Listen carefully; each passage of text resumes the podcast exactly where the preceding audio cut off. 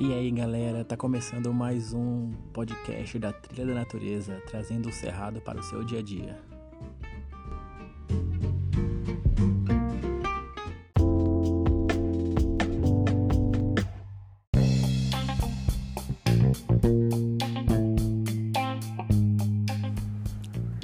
Fala pessoal, tá começando mais um podcast da Trilha da Natureza e hoje a gente tem como convidado o professor doutor Marcelo Niverto falando sobre a importância da biodiversidade das formigas e o cerrado. A gente vai ter como mediadores nesse podcast Amanda Mello e Melissa Freitas, que são monitoras do projeto Trilha da Natureza. Então, bora pro podcast.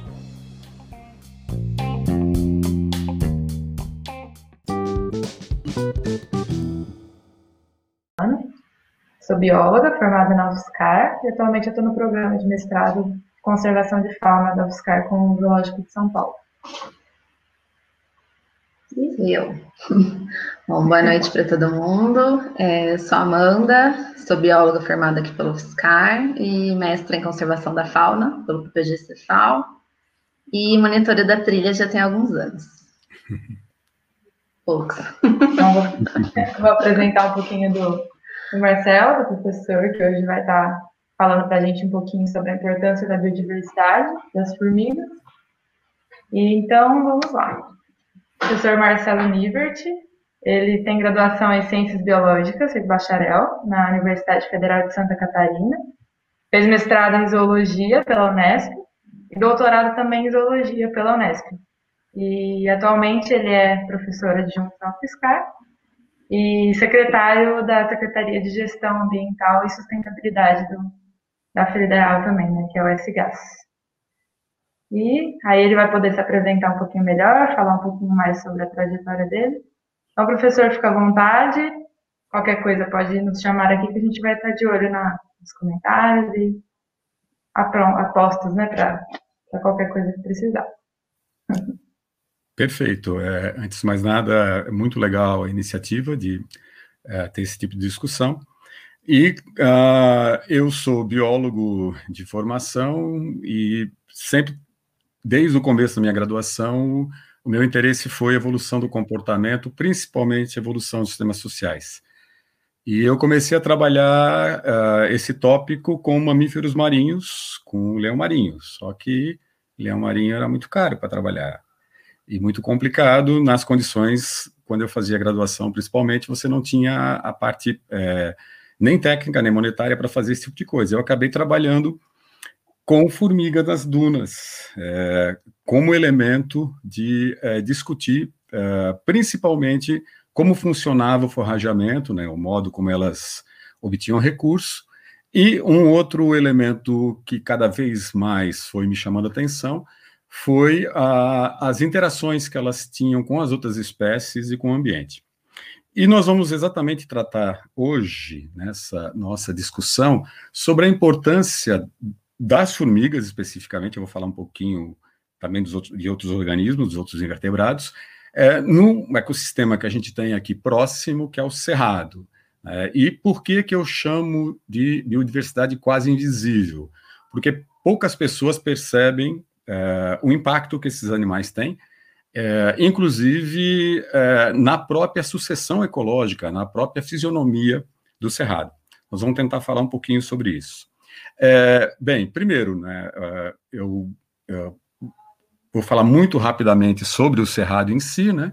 Ah, o cerrado é um ecossistema essencialmente brasileiro, né? ele ocorre é, no ambiente é, dentro do Brasil em regiões do centro-oeste brasileiro e tem uma pequena, uh, uma pequena uma porção dele que entra no sudeste, né, no sudeste, é, ou melhor, no sudeste, em, em, em, Minas Gerais, tem uma área grande, mas em São Paulo, no sudeste, é uma porção relativamente pequena.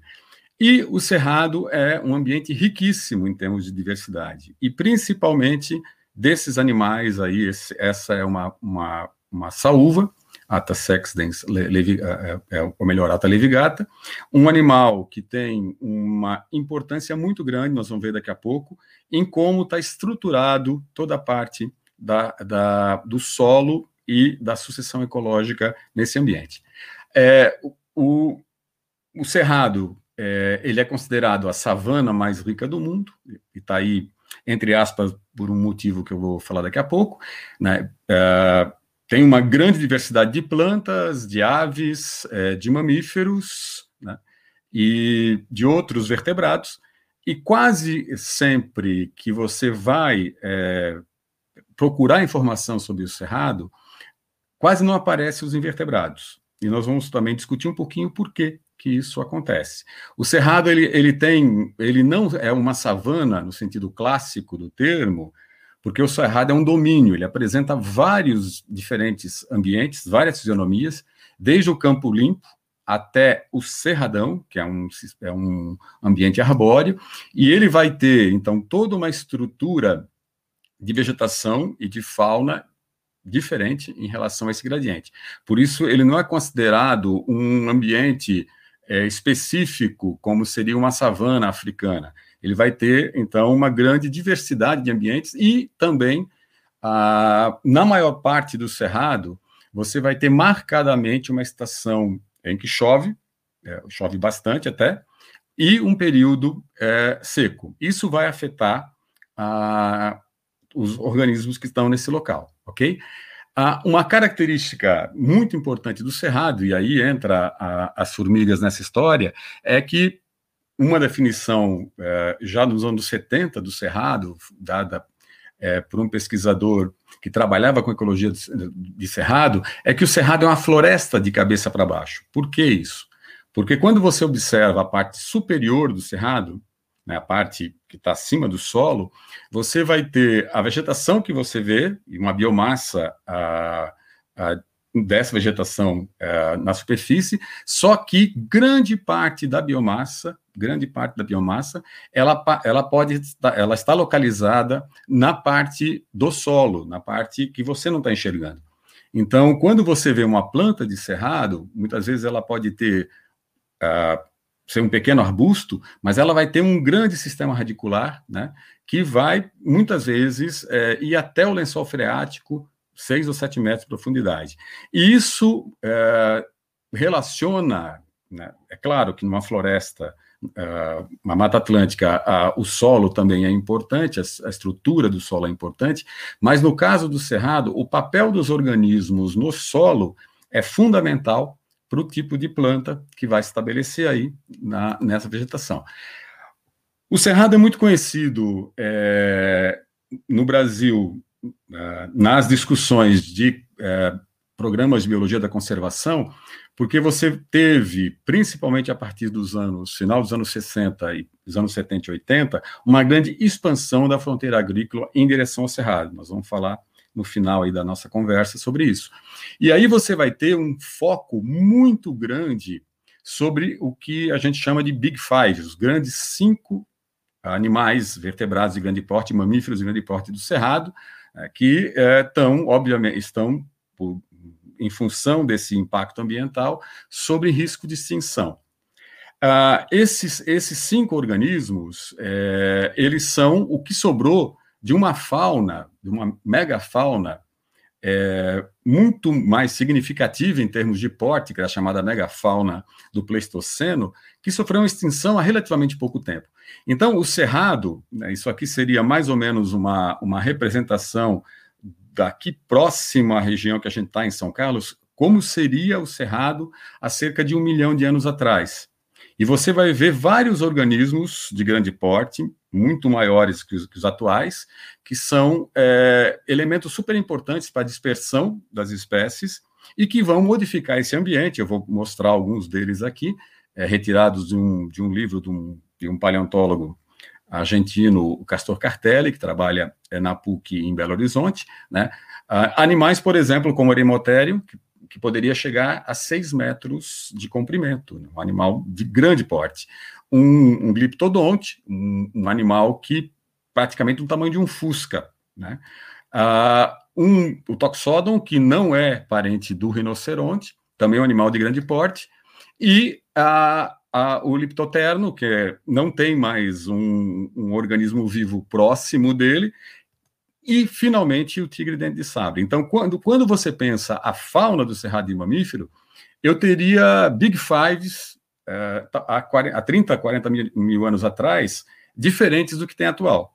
Já em, na questão dos invertebrados, tem uma, uma, um elemento evolutivo super importante. Alguns autores falam que, por exemplo, as formigas cortadeiras, que a gente vai falar bastante nessa conversa, as saúvas, é, teriam evoluído em torno de 15 milhões de anos. E você teria grupos é, próximos aos atuais há pelo menos 5 milhões de anos. E são organismos que tiveram, então, um contínuo processo evolutivo com o cerrado. Ah, na live passada, o, o Vlamir falou dos morcegos, né, de mais de 50 milhões de anos. As formigas têm praticamente o dobro de uh, registro fossilífero com grupos muito parecidos com atuais. Se eu pegar um fóssil no âmbar de 90 milhões de anos e, e colocar numa lupa, eu identifico ele dentro do mesmo gênero vivente hoje. Então, o, os invertebrados têm uma história com o cerrado de, de, evolução com o ambiente é muito antiga. E por isso que eles são tão importantes assim, a gente pode depois discutir uh, alguns elementos uh, dessa história. Entre esses grupos, você vai ter desde predadores, polinizadores, você vai ter animais que vão ser detritívoros, né? E uma riqueza que, como eu comentei no início da nossa conversa, é, muitas vezes é, é muito pouco é, estudada. Você tem poucos, poucos estudos sistemáticos no Cerrado sobre fauna geral de invertebrados. Esses dados são é, geralmente dispersos, né?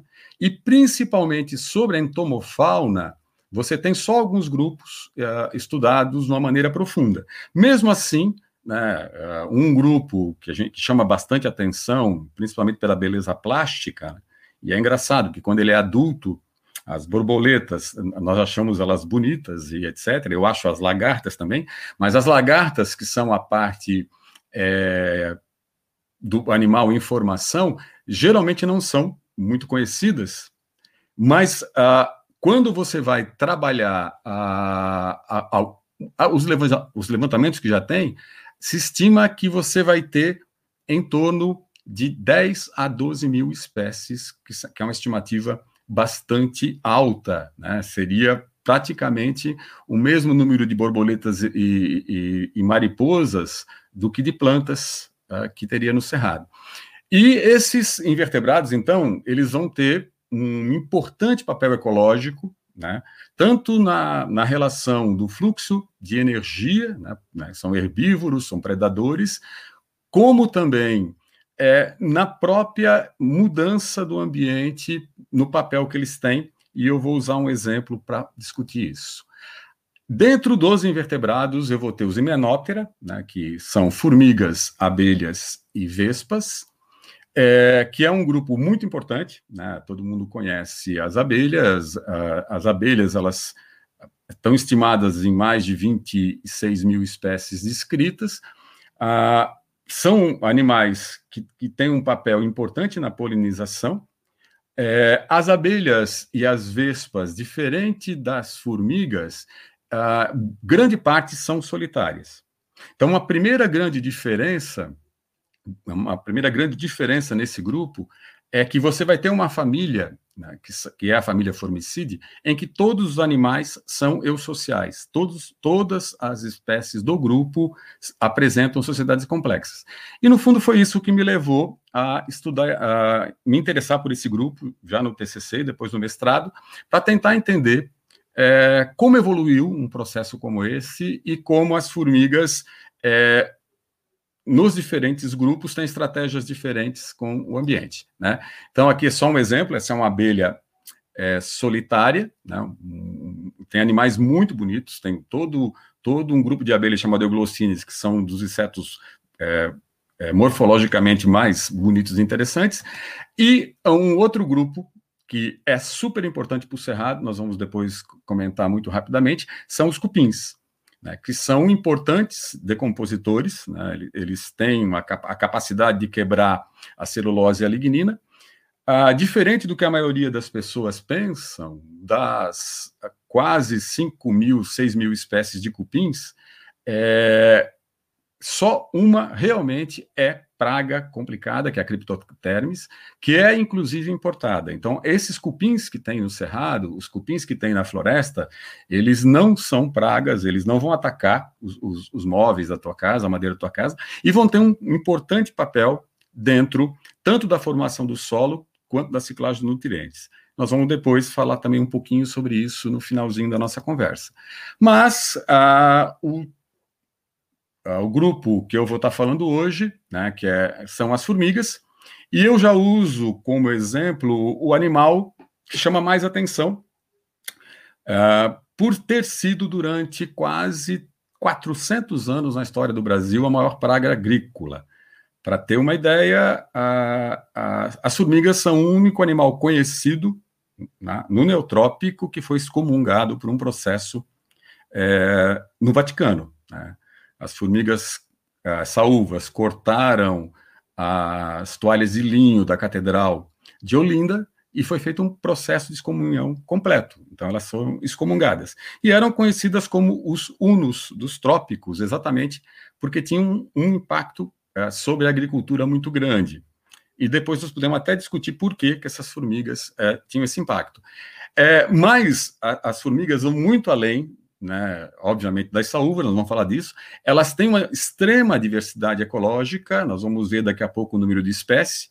Uh, eu vou fazer uma brincadeira aqui, né? Elas inventaram a agricultura, a pecuária, inclusive o escravagismo. É, tem formigas que fazem escravos, roubam as pupas dos outros ninhos para é, criar como se fosse da colônia. E, além disso, elas vão ter um papel é, importantíssimos como, como, importantíssimos como predadoras. Grande parte, a maioria das formigas são predadoras, né? Ao contrário do que você imaginar, por exemplo, as formigas que você tem como praga em casa, que vão no açúcar, ou a, a própria saúva, a maioria das formigas são predadoras. O maior predador de formigas são formigas, o maior predador de aranhas são formigas, o maior predador de coleópteros são formigas, são dos maiores predadores em termos é, de uh, grupo na Terra inteira, em ambientes terrestres. Né? Então, só esse papel já muda um pouquinho a visão que você tem.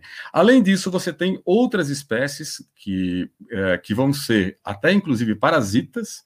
Tem um grupo que é parasita social, vive dentro da colônia de outras de outra de outra espécie de formiga e com muitas relações mutualísticas, comensalistas e de decomposição.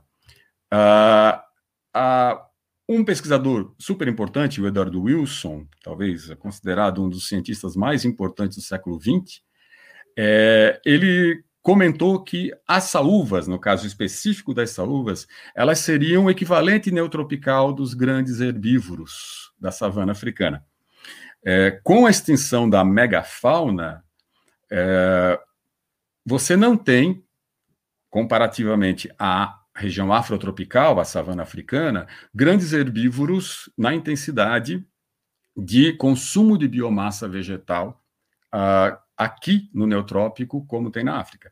E quem faria esse papel, quem ocupou esse papel, foi uh, foram as saúvas, as várias espécies de saúvas, como nós vamos ver daqui a pouco. É, bem, mas o que, que, são, o que, que são as formigas em si? Uh, só para vocês terem uma ideia, uh, na fala passada do professor Vlamir, ele colocou o número de espécies de morcego, chega cerca de 1.400 espécies, a segunda ordem mais numerosa de mamíferos, que tem um pouquinho mais de 5 mil espécies, né, tem várias espécies aí para serem descobertas, mas não vai passar muito disso. Enquanto as formigas atualmente já possuem em torno de 26, 27 mil espécies, é, aí tem um, um, grupo de subespécies juntos, mas é muito mais de 25 mil espécies em museu, e mais de 500 gêneros distribuídos uh, em 23 subfamílias.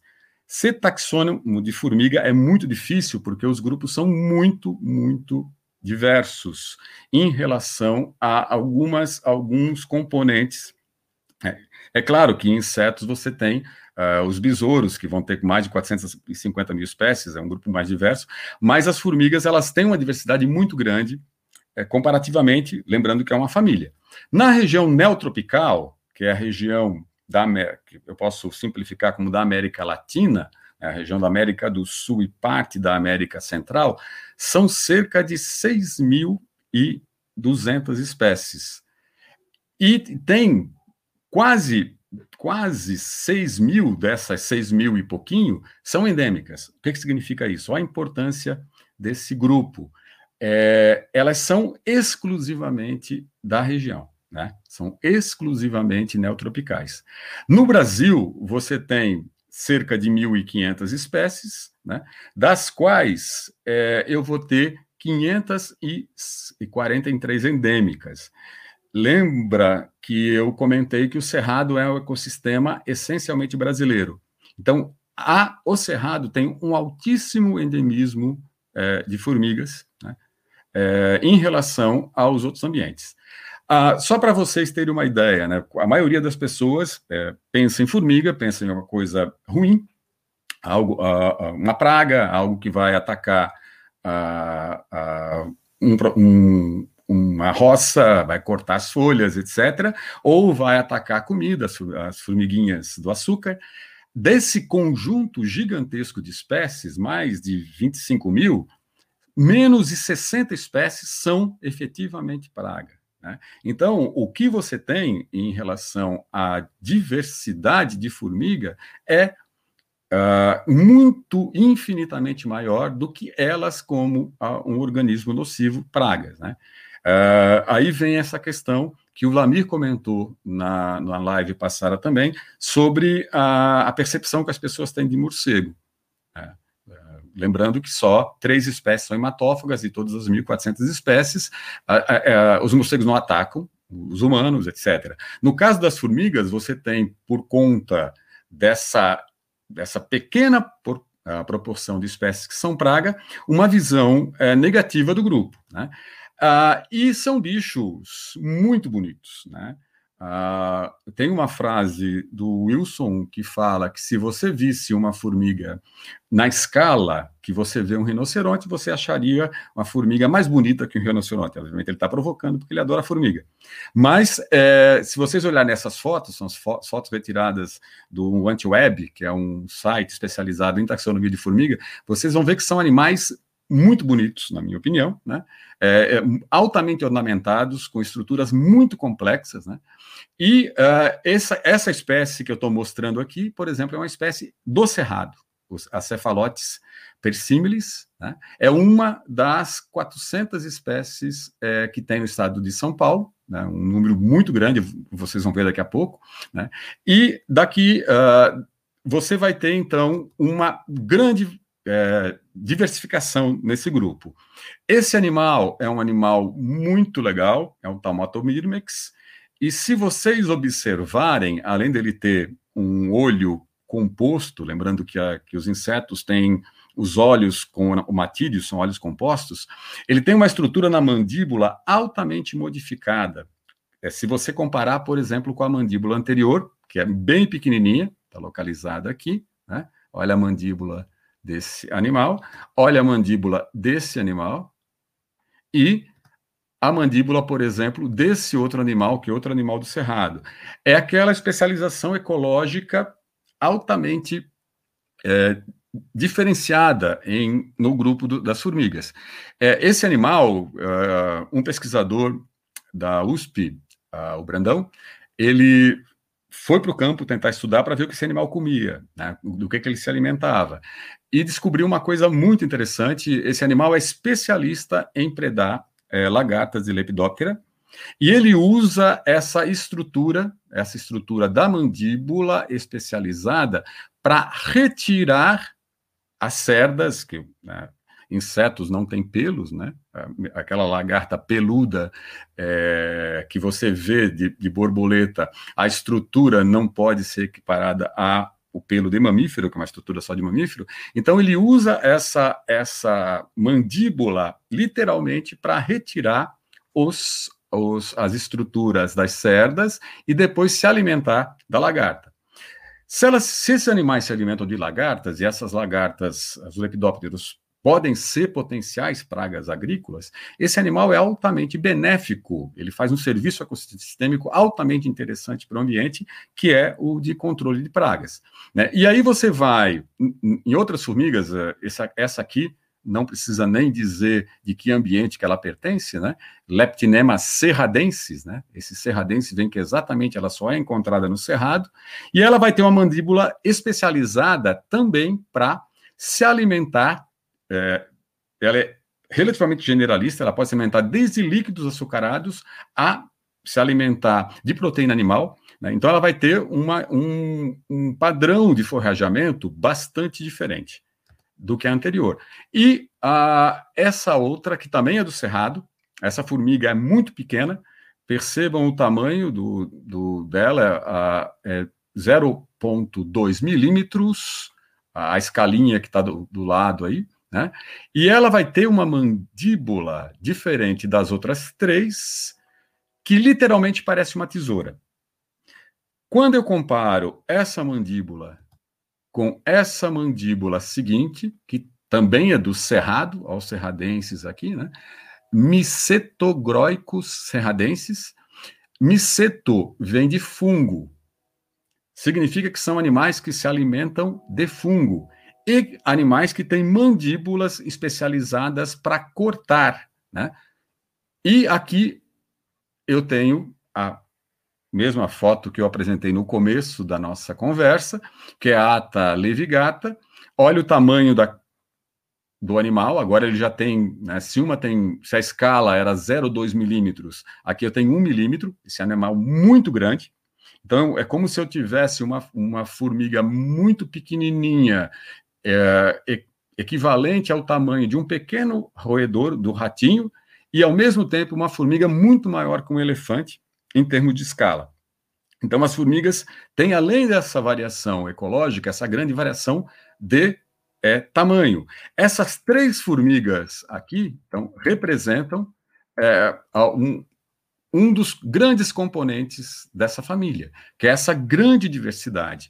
E para mostrar uh, comparativamente como essa diversidade é impressionante, né, esse é um trabalho que a gente fez é, no começo dos anos 2000, numa área de eucalipto de cerrado, nessa área de 40 hectares, usando só um método de coleta, e que só coleta um tipo de formiga específico, foi encontrado 102 espécies de formigas distribuídas em 32 gêneros.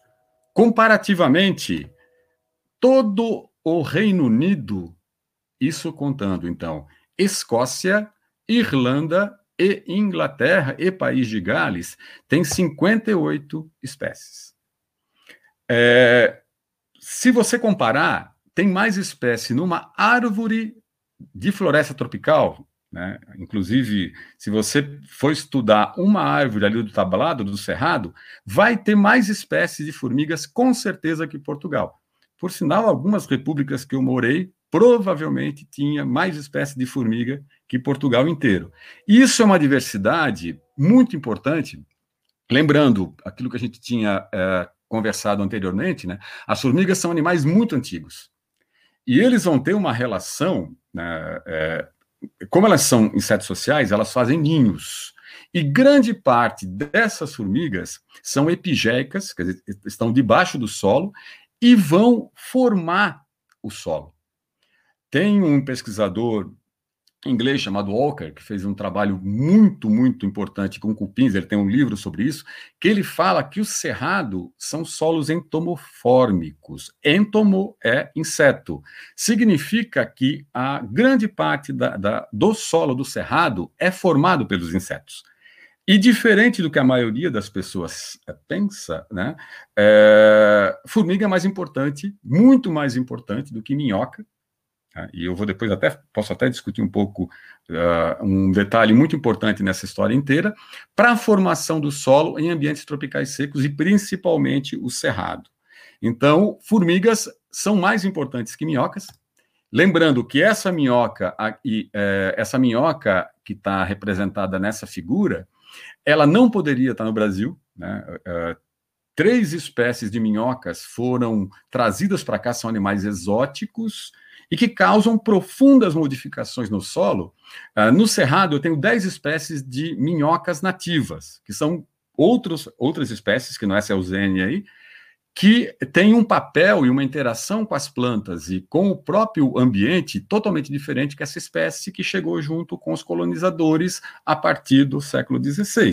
Né? Significa que quando eu for fazer uma, uma introdução no cerrado, uma coisa que eu não devo fazer é levar solo, por exemplo, com minhocas exóticas. Né?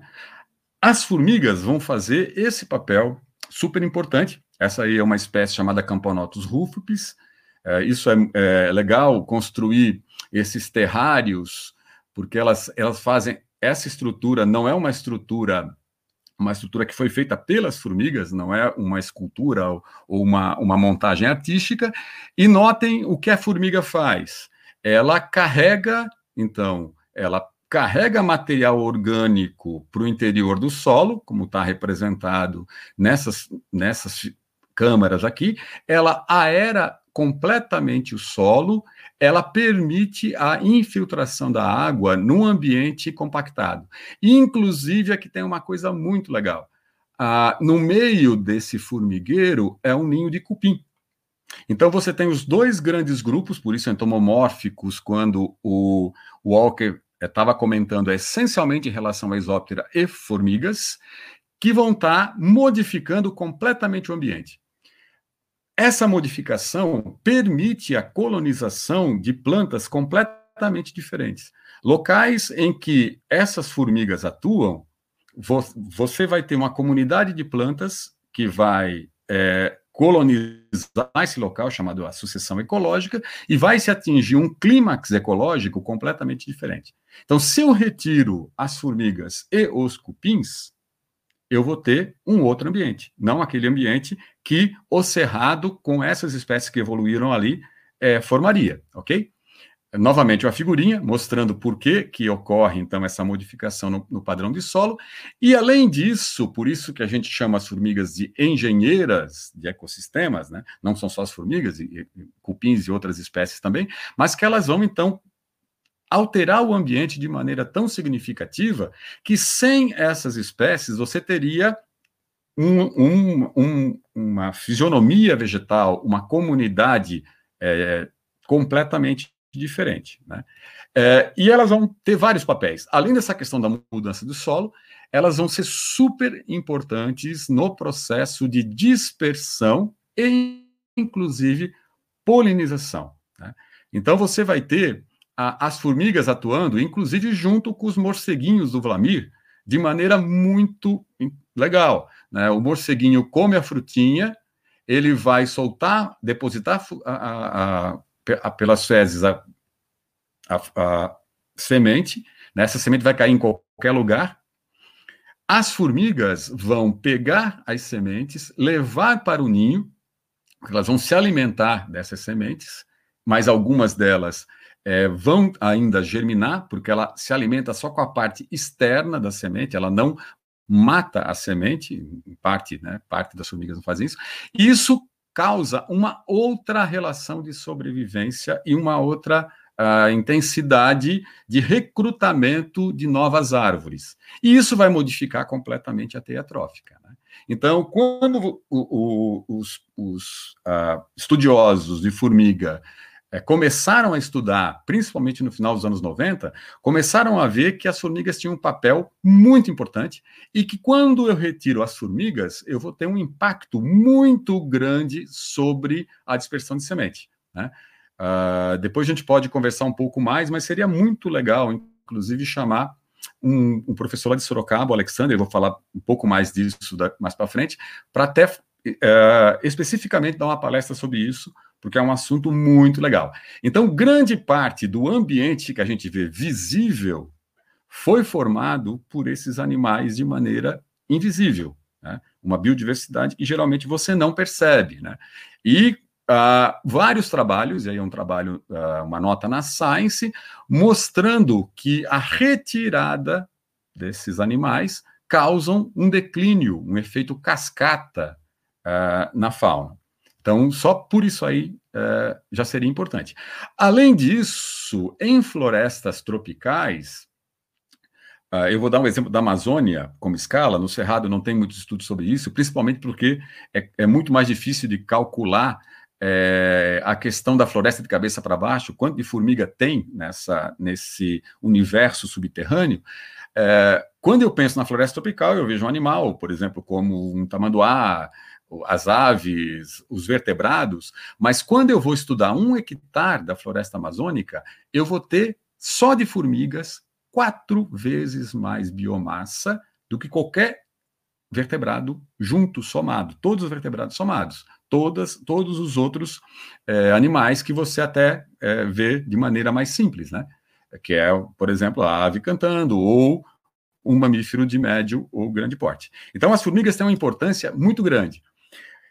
E nesse, eh, nesse universo todo, assim, eu estou falando relativamente rápido nessa caracterização da, das formigas, as formigas é, podem ser trabalhadas de maneira com muito detalhe cada um desses tópicos, mas eu vou falar um pouquinho mais com calma das saúvas e das canquens, das acromyrmex e das atas, que é a tribo Artine, que é um grupo relativamente grande, são mais de 240 espécies, é, que cultivam fundo, fungos. Por isso que a gente brincou que elas inventaram a agricultura 15 milhões de anos antes que o homem o fez. Né?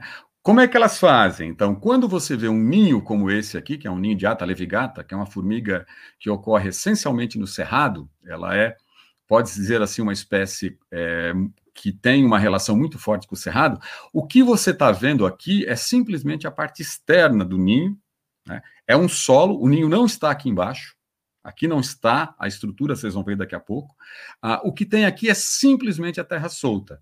Sobre o solo é que vai estar a estrutura que esses animais construíram né, através dos túneis e principalmente a formiga tem a mandíbula, essa mandíbula altamente bem desenvolvida que parece literalmente e é altamente afiada para cortar as folhas.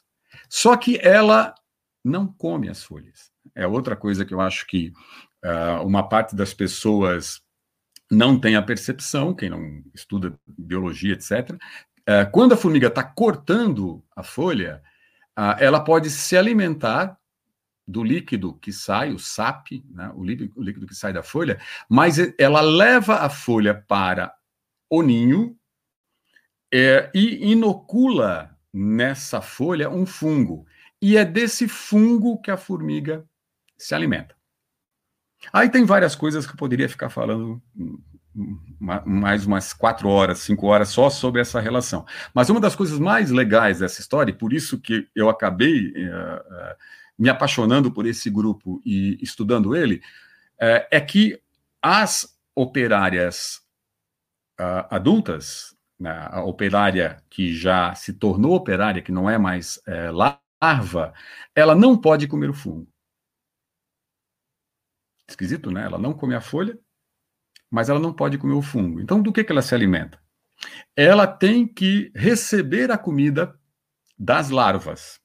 Então, olha que sequência interessante. Ela corta a folha, é levado para o ninho, uh, esse fungo se cria, aqui eu tenho formiguinhas especializadas nisso, as formiguinhas especializadas, que são uh, chamadas de enfermeiras ou nutrizes, é, alimentam as larvas, essas larvas digerem o fungo que a operária não consegue digerir e devolve para as operárias, e assim todas as operárias se alimentam. Uh, quando vocês veem essa figura que apareceu aqui, aqui eu tenho formigas de diferentes tamanhos que poderiam até aparecer, aparecer de espécies diferentes. Elas são formigas de, do mesmo ninho, especializadas nessas tarefas complexas do cortar e processar todo é, é, esse elemento de forrajamento aí, é, que é essencialmente baseado na capacidade da formiga escolher a planta certa para criar um fungo específico e depois a larva digerir e retornar isso para as outras operárias que passam de uma para outra por um processo chamado trofalaxis.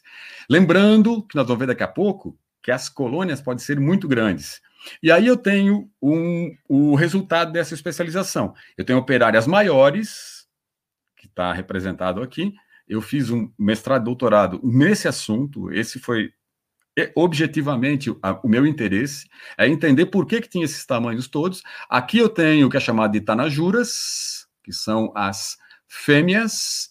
Essa aqui é a mesma, né, a, a, do canto com asas, é a fêmea que vai revoar, perder as asas, e depois essas uh, tanajuras vão fundar uma colônia nova. E elas vão, então, levar num, na, num, numa estrutura que ela tem, chamada glândula hiper, hipofarigiana, um pedacinho do fungo para colonizar essa nova uh, uh, formar essa nova colônia e colonizar esse novo local. Né? Então, esse, esse, esse cultivo de fungo diferencia essas formigas de todas as outras. Né? Como eu falei, são um monte de espécies. Essa aqui são, são é aquela Cerecomirmex, aquela formiguinha pequenininha que eu comentei anteriormente. As saúvas vão fazer isso numa escala muito grande e por isso que elas viraram praga. Né? Por exemplo, no Brasil, tem cerca de, de 13 espécies de, de saúvas, é, nas Américas 15, e eu vou ter dentro desse grupo uh, essa, essa formação nas saúvas de uma supercolônia espalhada pelos, por ambientes no Brasil inteiro. Né?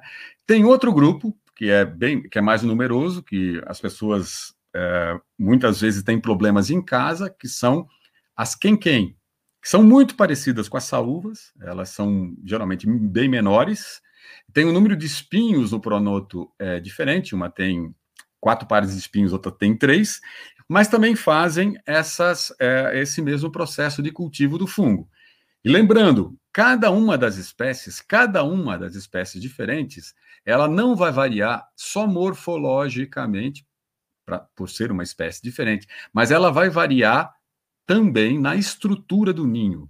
Os ninhos vão ser diferentes. E isso vai uh, ter um impacto diferente sobre o solo. Cada ninho vai ter um impacto diferente sobre o solo. Eu vou mostrar um exemplo, depois eu posso passar para vocês. É, tem um, um vídeo no YouTube com mais de 9 milhões de visualizações, chamado City of Ants. Esse aqui é o professor Forte, é, a gente participou junto do projeto. É, eu cavei ninhos também, não na, nesse projeto específico, mas só para vocês notarem a dimensão desse ninho de ata capiguara. Esse não é um ninho muito grande, né? tem ninhos até maiores. Né? Uh, eu cheguei a medir uh, ninhos em que as uh, trilhas eram mais de 240 metros de distância da, do olheiro principal, mas é uma estrutura eh, muito eh, complexa. E ela vai ter, né, aí é uma escala, é essa é uma outra espécie, essa, essa é a ata levigata, esse foi um projeto em Minas Gerais que a gente fez de educação ambiental, que era levar as crianças nos ninhos de formiga para entender como é que era, né? E qual a importância desse grupo. Ela vai ter, então, toda essa uh, variação também, conforme a espécie, a estrutura do ninho. E isso vai criar um tipo de solo diferente no ambiente. Nós vamos ver depois a escala em que isso pode atuar, né?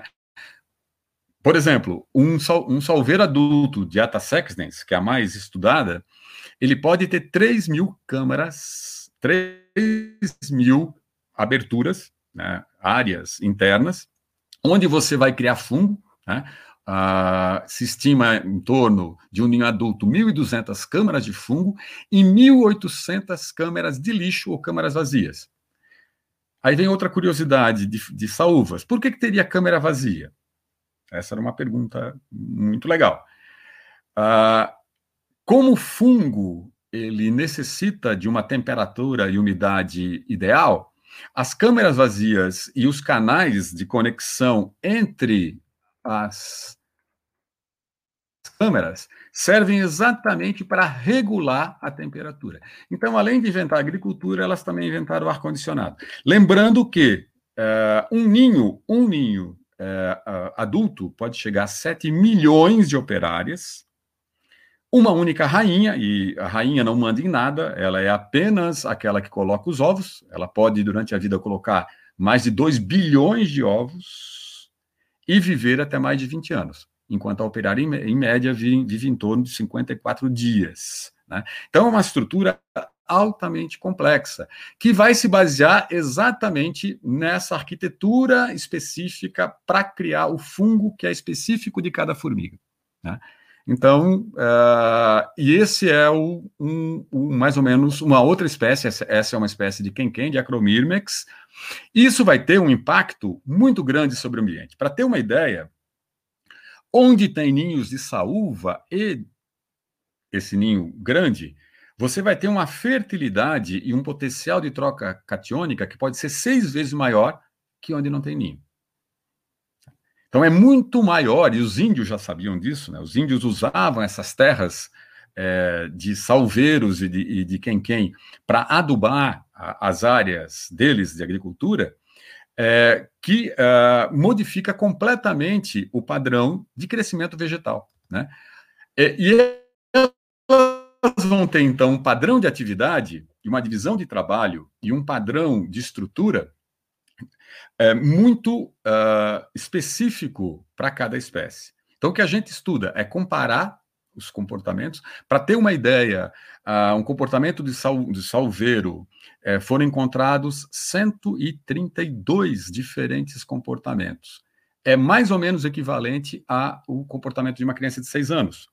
Lembrando que as formigas não têm um processamento central, não têm uma inteligência, não têm um cérebro diferente desse ratinho aqui, que é outra espécie eusocial, muito legal lá da África, né, que também tem colônias, mas a rainha, que é a única fêmea reprodutiva dessa colônia, ela tem um, um cérebro como o meu, né, central de processamento. Enquanto essa rainha da saúva, ela simplesmente coloca ovos. Inclusive, num experimento muito interessante, se você retira um ninho do, do, do ninho uma, uma saúva, isso foi feito em laboratório, Uh, nas espécies que a gente consegue criar em laboratório, que são muito poucas, e ela, por alguns minutos, perde o cheiro da colônia e você devolve com todo cuidado, sem nenhuma contaminação para a colônia, ela é simplesmente morta pelas outras operárias. Né? Pelas operárias. A, a rainha é, é um mero colocador de ovos. E aí vem a pergunta super interessante: como é que, sem ter um cérebro, né, eu tenho um cérebro de trilhões de neurônios, o cérebro da formiga tem 80 mil neurônios, como é que essa estrutura se organiza? Né? Essa é a pergunta maravilhosa, né, que rende um monte, de trabalho. Mas voltando, uh, então, uh, o, é interessante porque os americanos, os uh, ingleses e os, os, outros europeus que vêm estudar saúva aqui, uh, estudam saúva como um animal para comportamento, porque eles não têm essa relação da praga e da coisa ruim. Né? Uh, estu, estudam saúva como se estuda o comportamento de um macaco, em termos evolutivos. Como é que você chegou até um processo como esse? Por exemplo, um colega meu escavou uma câmara de fungo com 11 metros de profundidade. Isso é um prédio de três andares, né? É um poste inteiro para baixo, né? E esse, esse, essas câmaras de fungo incorporam, imagina, você leva todo esse material, né? Um, um ninho médio, isso foi todos os estudos realizados aí por um monte de pesquisadores nos últimos 100 anos, incorpora até 3 toneladas de material ano. Significa que o salveiro é um grande modificador do ambiente, né? E uh, quem não assistiu ainda, depois a gente pode até, eu posso passar, né, assistam esse, esse documentário, tem um documentário inteiro, ou só o que mostra o salveiro, que fala exatamente como a cidade das formigas atua seu ambiente. E no fundo a gente poderia chamar, né, quando você vê essa escala, que, as, que não são formigas cortadeiras, o mais importante dela. Né? Ela retira a, a, a, as, as folhas, e o que é interessante, nunca se tem, não, não se tem notícia de uma floresta nativa, um cerrado, uma área natural que foi destruída pelas, pelas saúvas. As saúvas só destroem plantações exóticas, de coisas que não estavam aqui, que não evoluíram com ela. 90%, 97% do que a gente come são plantas exóticas. Por isso que as saúvas viraram uma praga gigantesca, porque as plantas daqui coevoluíram, no mínimo, no mínimo, nos últimos 6 milhões de anos com salvas. E você vai ter nenhum impacto, praticamente, sobre uma árvore adulta. As, as saúvas, elas literalmente tem um padrão, a gente até tem um trabalho publicado bem engraçado sobre isso, ela tem um padrão estatístico, ela corta 48% de todas as espécies do local que ela está. Só que ela não corta um monte de uma só, ela corta um pouco de tudo. E devolve para o solo essa fertilidade dessas folhas que iam cair. Então, elas são, no fundo, um fator altamente benéfico. Esse é um buraquinho que, que eu cavei, né? eu não, né? o pessoal cavou comigo, é, que tem é, cerca de 9 metros de comprimento por quase 7 de profundidade, e você vai ver todas as câmaras do fungo, de fungo, espalhadas e vazias aqui, que vão modificar profundamente o solo. Né? Ah, e tem mais um detalhe: numa estrutura como essa, gigantesca, né, é, você vai ter um elemento que é surpreendente, e foi um projeto que a gente trabalhou, né, é, de uma maneira bem legal, que dentro do salveiro você vai encontrar mais de mil espécies de outros organismos, principalmente invertebrados e principalmente outro, outros insetos. Significa que retirar um salveiro do local além do impacto que você vai ter nessa questão do solo, você vai ter um impacto sobre a biodiversidade de outros organismos que são inquilinos e comensais dentro do ninho de saúva. Né? Tem trabalhos que indicam que talvez sejam mais de 1.200 espécies que podem viver dentro do salveiro. Então, é um organismo que, depois que as, é, esse projeto foi muito legal, foi um projeto é, localizado numa região que é chamado Quadrilátero da Vossoroca, lá em Minas Gerais, na região de Nazareno, em que essas uvas eram consideradas o grande inimigo da agricultura. Então, o que a gente fez? É, num projeto com um agrônomo, que é o Vinícius, que está aqui nessa foto, no meio da criançada, a gente cavou um ninho próximo à escola e levou as crianças, primeiro para ver a dimensão, do que do que estava é, é envolvido na história, a importância e o mais importante de tudo, né? E, e sendo realmente pleonástico, é que o pessoal usava para controlar essas saúvas um pozinho altamente contaminante que não matava nada, só contaminava o ambiente. Então, um trabalho que foi muito legal e que deu uma discussão muito grande. Mas não é só de saúvas que vivem as que são as formigas, né? toda saúva é uma formiga, mas nem toda formiga é saúva. E eu vou ter, além da saúva, né, uma gigante quantidade de outras espécies. Né? Lembra daqueles 40 hectares com o dobro de espécies, 40 hectares de plantação de eucalipto que joga um monte de, de, de controle ali? É, você vai ter quando você vai controlar essa uva enquanto praga, além de você perder todo esse serviço ecossistêmico dela, você vai é, eliminar as espécies que são predadoras. Eu vou dar um exemplo. Em 2009, aqui na UFSCar, mesmo não tendo, mesmo não tendo manejo da área de eucalipto, foram utilizadas 3 toneladas de glifosato e 200 quilos de isca granulada. 200 quilos de isca granulada bem utilizada dá para matar quase todas as formigas de salva de São Carlos. Né?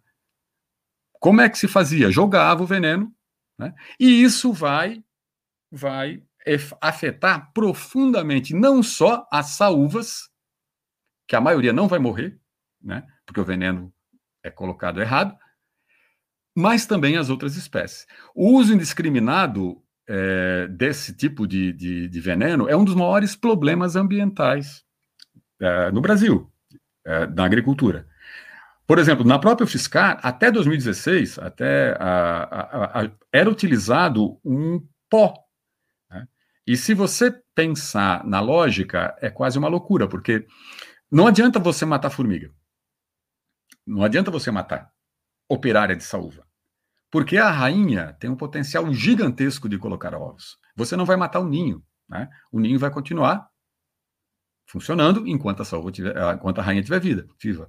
Quando você tem uma, uma colônia que te incomoda e você quer matar, você tem que eliminar a rainha.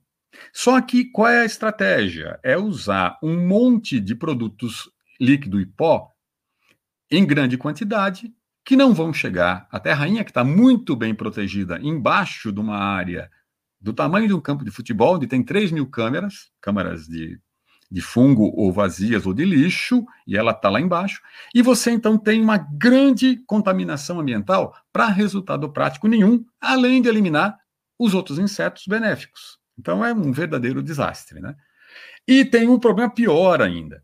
Ah, quando ah, a agricultura chegou aqui, teve uma espécie, que é a Ata sextens, foi a que eu fiz o mestrado e doutorado, ela é mais sinantrópica, ela é uma espécie de clareira mais aberta e mais capaz de sobreviver ao impacto diferente desse ninho dessa espécie que está aqui, que é a Talevigata. Significa que quando eu joguei veneno demais, eu eliminei as outras espécies, que como eu mostrei para vocês, têm arquiteturas específicas que coevoluíram de ninho com o ambiente local, com a fisionomia local, e selecionei essa espécie mais sintrópica, que no fundo vai alterar também o procedimento, a sucessão ecológica que tinha no ambiente. Né? Ata sexdens é um problema, porque ela realmente virou uma praga, essa que foi excomungada, né? Então é muito legal, uma espécie que tem uma bula papal excomungando ela no século XVII. E a gente fez um levantamento e tentar um trabalho publicado sobre isso. até a década de 90, tinha quase 4 mil trabalhos publicados especificamente sobre ela. E quando você ia analisar os trabalhos, eu fiz isso um por um, praticamente, né? pelo menos os resumos, porque eu não tinha paciência para ler o resto, porque era só para matar elas. Então era só testar veneno, a gente brincava que era usar killer. Né? O que é também irônico, como ela é a espécie que dá problema, é como os vírus. Né? Eu tenho 6% de DNA viral. Tem um monte de vírus por aí, mas eu estudo aqueles que dão um problema.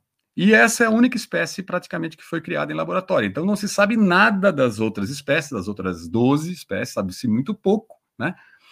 E aí tem essa questão super importante, né? Como é que você vai lidar com esse componente? É, tem uma questão muito importante. Então, quando você vai controlar, eu, eu faço uma brincadeira aqui, né? De boas intenções, o inferno está cheio, né? É, tem muitas pessoas que, com uma maior boa intenção, acham que o cerrado é um jardim, né? Então, ah, eu vou modificar as plantas, vou modificar aquele ambiente, uh, eu vou plantar com solo mais fértil, eu vou introduzir minhocas, porque eu vou ter, eu vou estar tá exatamente detonando aquele ambiente no sentido do ambiente original que tinha. E existe uma coisa, eu trabalhei muito com grupos de restauração florestal, eu dei aula em Lavras, né, uma escola que tinha uma escola de engenharia florestal voltada à restauração, e mesmo em Sorocaba, que tem o curso de engenharia florestal, dei aula nesses cursos, e tem uma regra que, que foi estabelecida, é, principalmente nos anos 80, 90 e começo dos anos 2000, que a primeira ação em qualquer ambiente para dar certo era que para ter restauração ambiental tinha que acabar com as formigas. Tem a saúde. Então, você jogava veneno antes de mais nada. Primeira coisa que fazia. E se desse errado, a culpa era sempre das formigas. E toda vez que a gente foi estudar, eu não trabalho com esse grupo, eu estou seis anos fora da, da, do trabalho com saúvas. Eu, eu, o último trabalho que orientei nessa área foi em 2014. Depois eu fui para uma outra área. Mas eu não vejo que mudou muito disso. Né? Então, não, a, a, culpa não era as espécies que foram eh, escolhidas errado, botar espécie arbórea onde não deveria, botar espécie de mata atlântica onde o solo era para ser cerrado, botar espécie de cerrado onde o solo era uma área de transição, etc. Né? Por quê? Porque a segunda regra é que sempre tem que ser árvore. Né? Então, uh, essa questão é uma questão que causou um enorme impacto ambiental.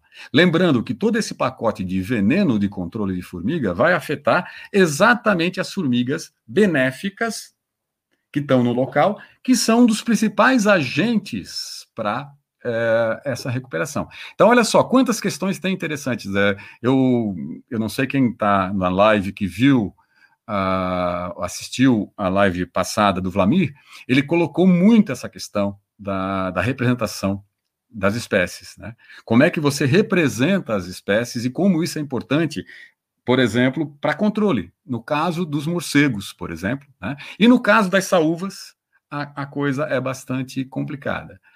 É, eu tenho uma, eu não trabalho mais com esse grupo, mas eu tenho uma quase certeza, né? É, aquelas certezas que só a ciência depois vai falar, mas no futuro nós vamos ver isso. Ah, em alguns casos, eu acredito que o cerrado está desaparecendo em, em, fragmento porque falta formiga. E essa é uma linha de pesquisa é, super importante.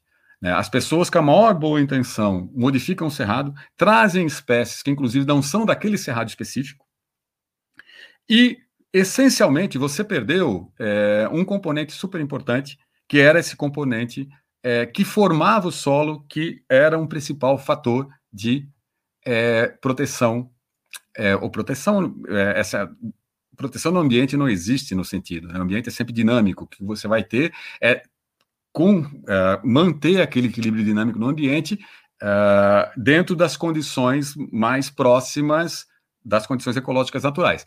Então, eu tenho um sonho que um dia a gente vai ter essa camiseta, né? Em vez de pensar só salve os bichinhos grandes, a gente tenha a percepção que esses bichos são tão importantes, porque, no fundo, o efeito indireto e direto sobre a fauna a outra fauna, a fauna mais carismática, vai vir. É, pessoal, eu estou vendo aqui que eu, para variar, falei demais. Uh, meninas? Oi. Olá. É, eu, eu, tenho muitos slides ainda. E eu, como eu imaginei, é, é, é, é essa discussão é um processo de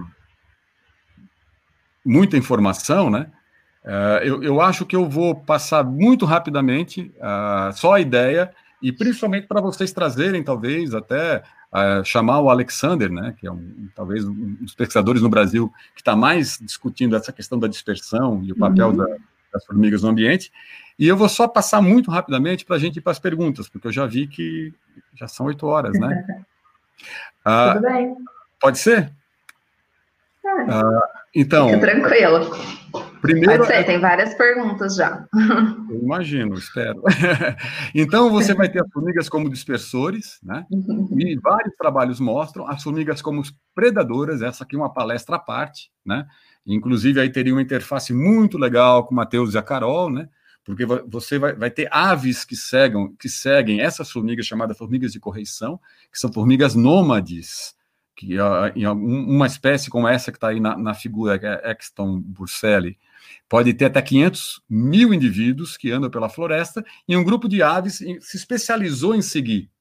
E é um grupo muito, muito diverso, muito legal, com espécies com adaptações muito interessantes, dá para ver pelas figuras, não dá tempo para falar, porque isso é outra palestra, né? mas o desaparecimento dessas espécies é as primeiras que são afetadas pelos venenos. Inclusive, uh, os antigos, antes tinham as formigas taocas, uh, eles falavam que, a expressão horrorosa, né, porque detetizar vem de DDT, que é um dos piores venenos que foi usado, eles deixavam as formigas entrarem nas casas para limpar as casas de insetos. E essas formigas simplesmente desapareceram. Né? Elas são encontradas hoje em pouquíssimos lugares. Lugares que não chegou os venenos, não chegaram os venenos. E junto com elas, aí eu tô é um bichinho da Mata Atlântica, mas só para representar, tem várias espécies de aves, toda uma família de aves que coevoluiu exatamente para seguir essas formigas, né? Quando você desaparece, é, é, esses bichos desaparecem, né? É, simplesmente esse, esse grupo de aves aparece. Então, as formigas têm um papel muito mais é, é, é importante em termos de efeito na fauna sobre uh, os outros animais, como vertebrados, que a gente imagina. Né? E a questão de estudar o cerrado é super importante por conta desse desastre que estão vendo aí. Né? Uh, o cerrado ele foi ocupado, ele era considerado a mata que não deu certo, né? É, o lugar que a fronteira agrícola tinha que crescer, então, o, teve um projeto, ironicamente, chamado Pró-Cerrado, que era exatamente de ocupação dessa fronteira de qualquer jeito, e muito rapidamente a gente perdeu grande parte, grande parte da diversidade, né, por conta dessa ocupação muito intensa, principalmente por coisas que essa uva adora. Tudo que é exótico não coevoluiu com essa uva. Todo que tem é, não tem a substância antifungal de defesa, a formiga vai lá e corta. E aí você, além de introduzir essa estrutura para a formiga se alimentar, né, o fungo e depois a formiga, você vai ter o pacote de venenos para eliminar. E aí você vai ter o mesmo efeito, aí são fotos de, de um fragmento e o animal sendo atropelado. Quando você fragmenta o ambiente, né, e quando você enche esse ambiente de agrotóxico, você vai ter um impacto gigantesco sobre a estrutura da vegetação. Né.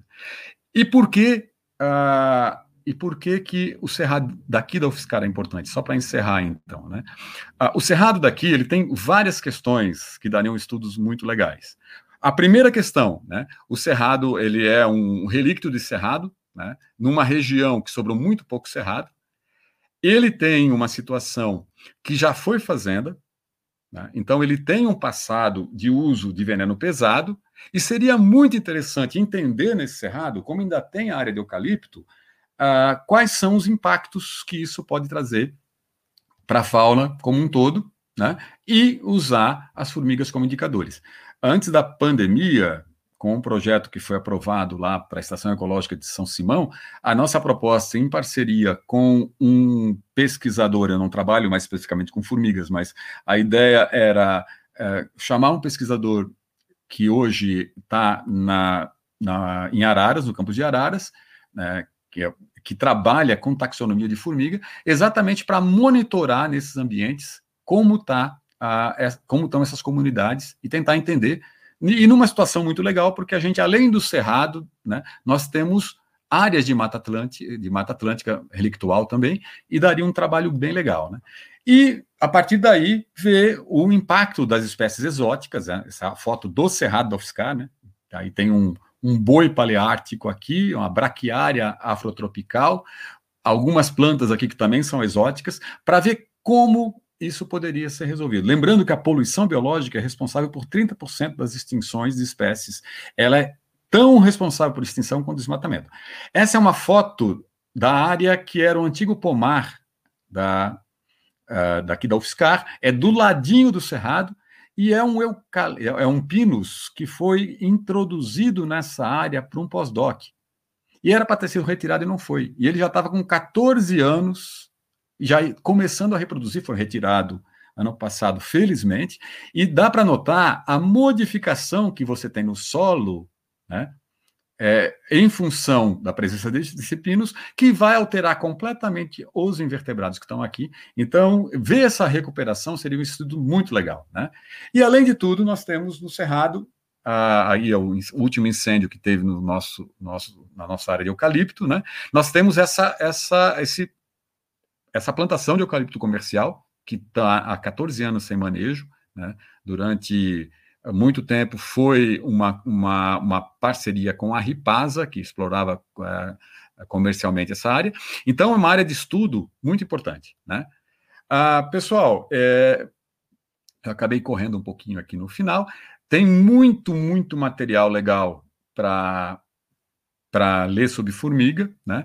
Uh, os melhores livros são em inglês, né? Esses dois aí são duas é, dois livros bem legais de dois dos maiores pesquisadores da área, que é o Bert Rodobler e o Edward Wilson. É, e é um grupo é, muito apaixonante em termos evolutivos. Então, quando você começa a trabalhar com formiga, eu não sei se me arrependi de ter deixado os leões marinhos, porque depois eu voltei para eles, né, um pouquinho. Mas é um grupo muito legal, evolutivamente falando. Né? Tem uma bibliografia muito interessante, e inclusive tem uma coisa muito legal, legal em, em termos, né? eu fui o meu orientador era o professor é, Foller, R. Foller, que era professor da Unesp de Rio Claro, um cara que apaixonado por evolução e por ser apaixonado por evolução, acabou também usando as formigas e, e, um, e teve um trabalho bem legal com, com, elas. E ele passou toda a biblioteca dele para mim, né? Eu acabei herdando a biblioteca dele. E a minha ideia é criar uma biblioteca setorial uh, com esse material. Então, quem quiser consultar livro de formiga, a gente vai ter bastante aqui uh, na, na UFSCar. Uh, eu espero que isso se torne uma biblioteca setorial mais para frente. É, mais ou menos era isso que eu tinha para falar para vocês. Eu acabei atropelando um pouquinho a, a, a, a, fala, porque, principalmente em quarentena, eu falo demais, né? Imagina, professor. Foi muito boa. Foi ótimo. Eu vou Vários elogios aqui, o pessoal gostou bastante. E já estão pedindo uma parte 2 dessa live. É. Mas estou à disposição agora. É, é, tem uma, uma, uma curiosidade é, é, que eu próprio tenho, é, é não conseguir responder ainda a, como as formigas se comunicam, essa uva. Né?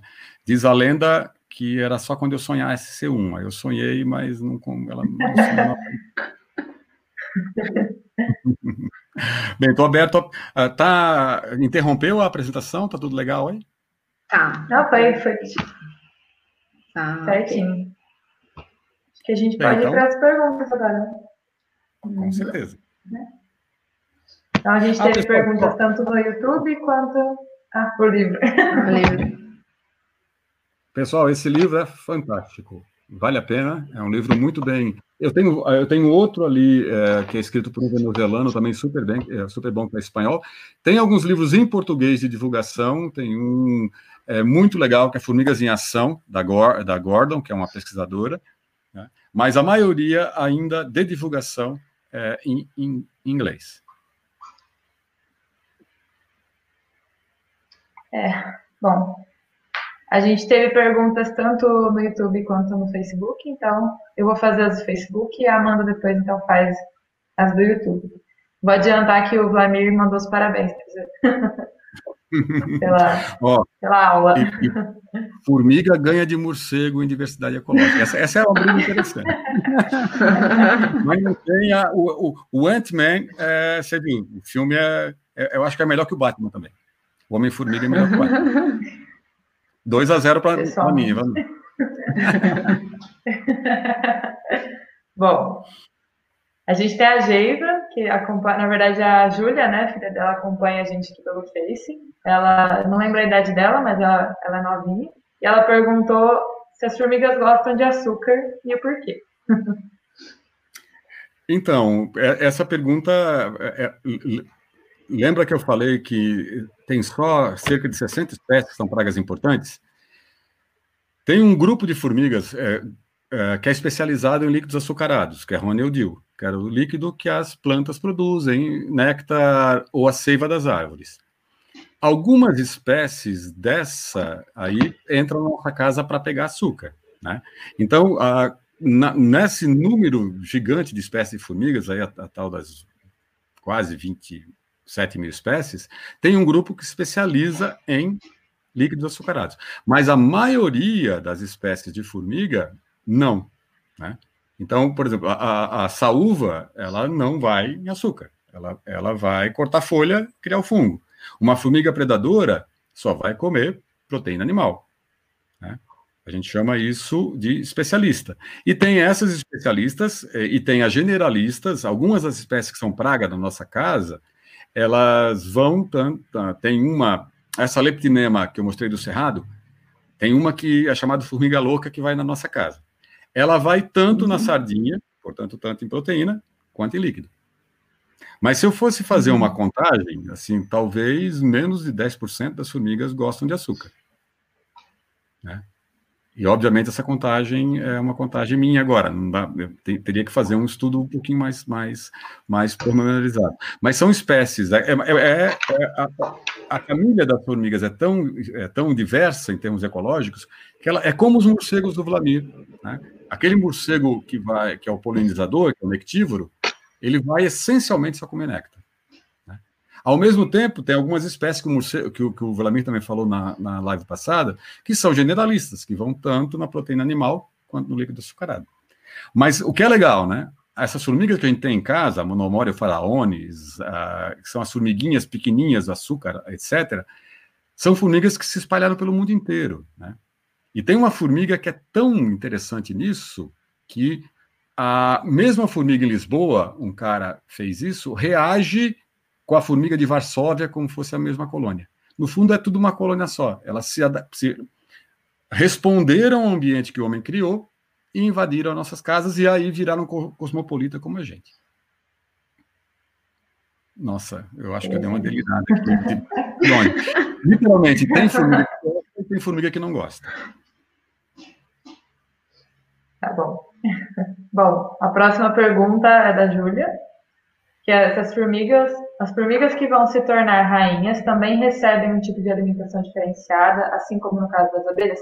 Acho que o professor comentou um pouquinho, né, sobre, a, sobre isso, mas seria legal Aí vem outra questão, como o senso comum é completamente maluco. Né? Essa mesma monomório faraones tem rainhas que são monogênicas, que tem uma rainha para a colônia inteira, como é o caso das saúvas, e tem, tem formigas que são poligínicas, que poliginos. Ginos é fêmea, né? Muitas rainhas. Para essa formiga de casa, da açúcar, que gosta de açúcar, para cada 11 operárias tem uma rainha. O que determina que você vai ter. Formiga é muito mais democrático que abelha e muito mais democrático que outro bicho qualquer. O que determina, todas as formigas são geneticamente idênticas. A operária, as operárias, e aí a gente não sabe como é que isso funciona, vão alimentar a, a, a rainha de um jeito diferente. Não é como a uma, é quantidade de comida. Aí o ovário se desenvolve. As abelhas têm a geleia real. As formigas é temperatura e quantidade de comida. Então, altamente democrático. Todo mundo nasce, pode ser rainha.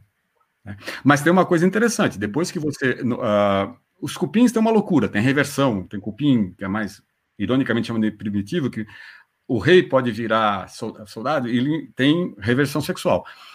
Nas formigas, quando você nasce, você já está determinado. Né? Você já é. Né? E a, a, a, palavra rainha é horrorosa, porque no fundo ela é o que coloca o ovo. Ela é a fêmea reprodutiva, ela não manda mais do que os outros. É um sistema que a gente chama de inteligência difusa de cooperação. Ninguém vive sozinho. Ninguém larga a mão de ninguém, porque não é como o filme Formiguinhas, que você pode querer virar, né? não tem como, né? Por sinal, pessoal, tem filmes muito legais, tirando os braços aí, que põem, às vezes, né, as representações são meio esquisitas, mas o cinema foi, ah, principalmente os desenhos animados, foram muito felizes com, com, as, com as formigas, né? Tanto Formiguinhas como Vida de Inseto são filmes bem, bem legais e representam uma parte bem legal. Eu acho Formiguinhas melhor, né? A crise da, da formiga que quer virar diferente é bem legal. Mas, uh, uh, resumidamente, é temperatura, principalmente temperatura. Então, o lugar que você está na colônia uh, vai receber uma quantidade de temperatura, e a diferença é que a quantidade de comida vai fazer você desenvolver os ovários ou não. Ah, tem uma coisa importante, e isso eu acho que é fundamental falar. Eu sei que a formiga, é, como os outros himenópteros, tem uma relação complexa, né, é papo de biólogo agora, mas tem que, tem que chegar. A formiga é haplodiploide. Todo macho tem só um conjunto de cromossomas, as fêmeas têm dois. É engraçado, então, todo macho, é, macho é partenogenético, todo macho é a cópia do cromossomo da rainha que não foi fecundado. Então o macho é inútil mesmo, não serve para nada. E literalmente a maioria, a maioria dos machos não serve para nada. Teve um colega meu que tentou ver se o macho servia pelo menos batendo as asas para nem isso, né? Macho é um espermatozoide diário. E ele só serve para transportar aquela informação genética. Todas as fêmeas da colônia são diploides e umas têm ovário desenvolvido e outras não. Ok. Nossa. Tá bom. Bom, a próxima foi da Maria. Na verdade, ela pediu para comentar um pouquinho sobre a reprodução das formigas. Tenho quatro, quatro horas? a, a live, parte 2. É, é, porque era parte 2. Reprodução das formigas é uma loucura, é literalmente uma loucura. Porque você tem grupos, é, olha só, aquela formiga de correição que eu falei, é, é, é, é, muito maluca, porque a formiga não tem, ela não tem ninho fixo. Então, ela tem um acampamento que é chamado bivouac.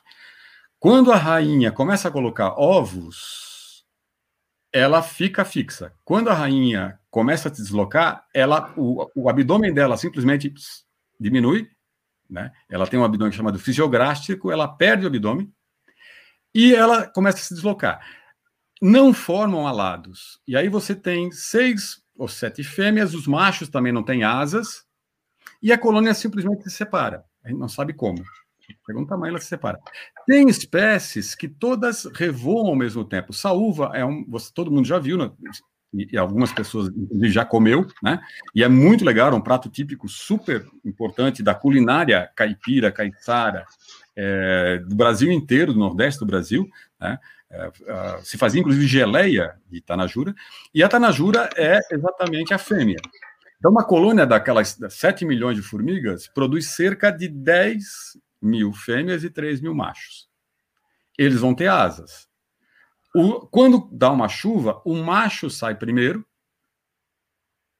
em média a 300 metros de altitude, depois sai as fêmeas, lembrando que uma fêmea com asa, com vento, pode chegar até 20, 30 quilômetros, a ideia é que eles não se encontrem, cada fêmea vai cruzar com 7 a 11 machos, e lembrando, ela vai cruzar uma vez só, ela vai ter uma espermateca. Todo espermatozoide do macho vai ficar a vida inteira, aqueles 20 anos, que a rainha, se ela conseguir sobreviver, vai ter. Então, quando a, a, a fêmea vai colocar um ovo, ela decide se vai ser fêmea, juntando né, o diploide. Uma vez por ano ela coloca os machos numa quantidade que é muito interessante, é muito pouca, né? 7 milhões para 3 mil.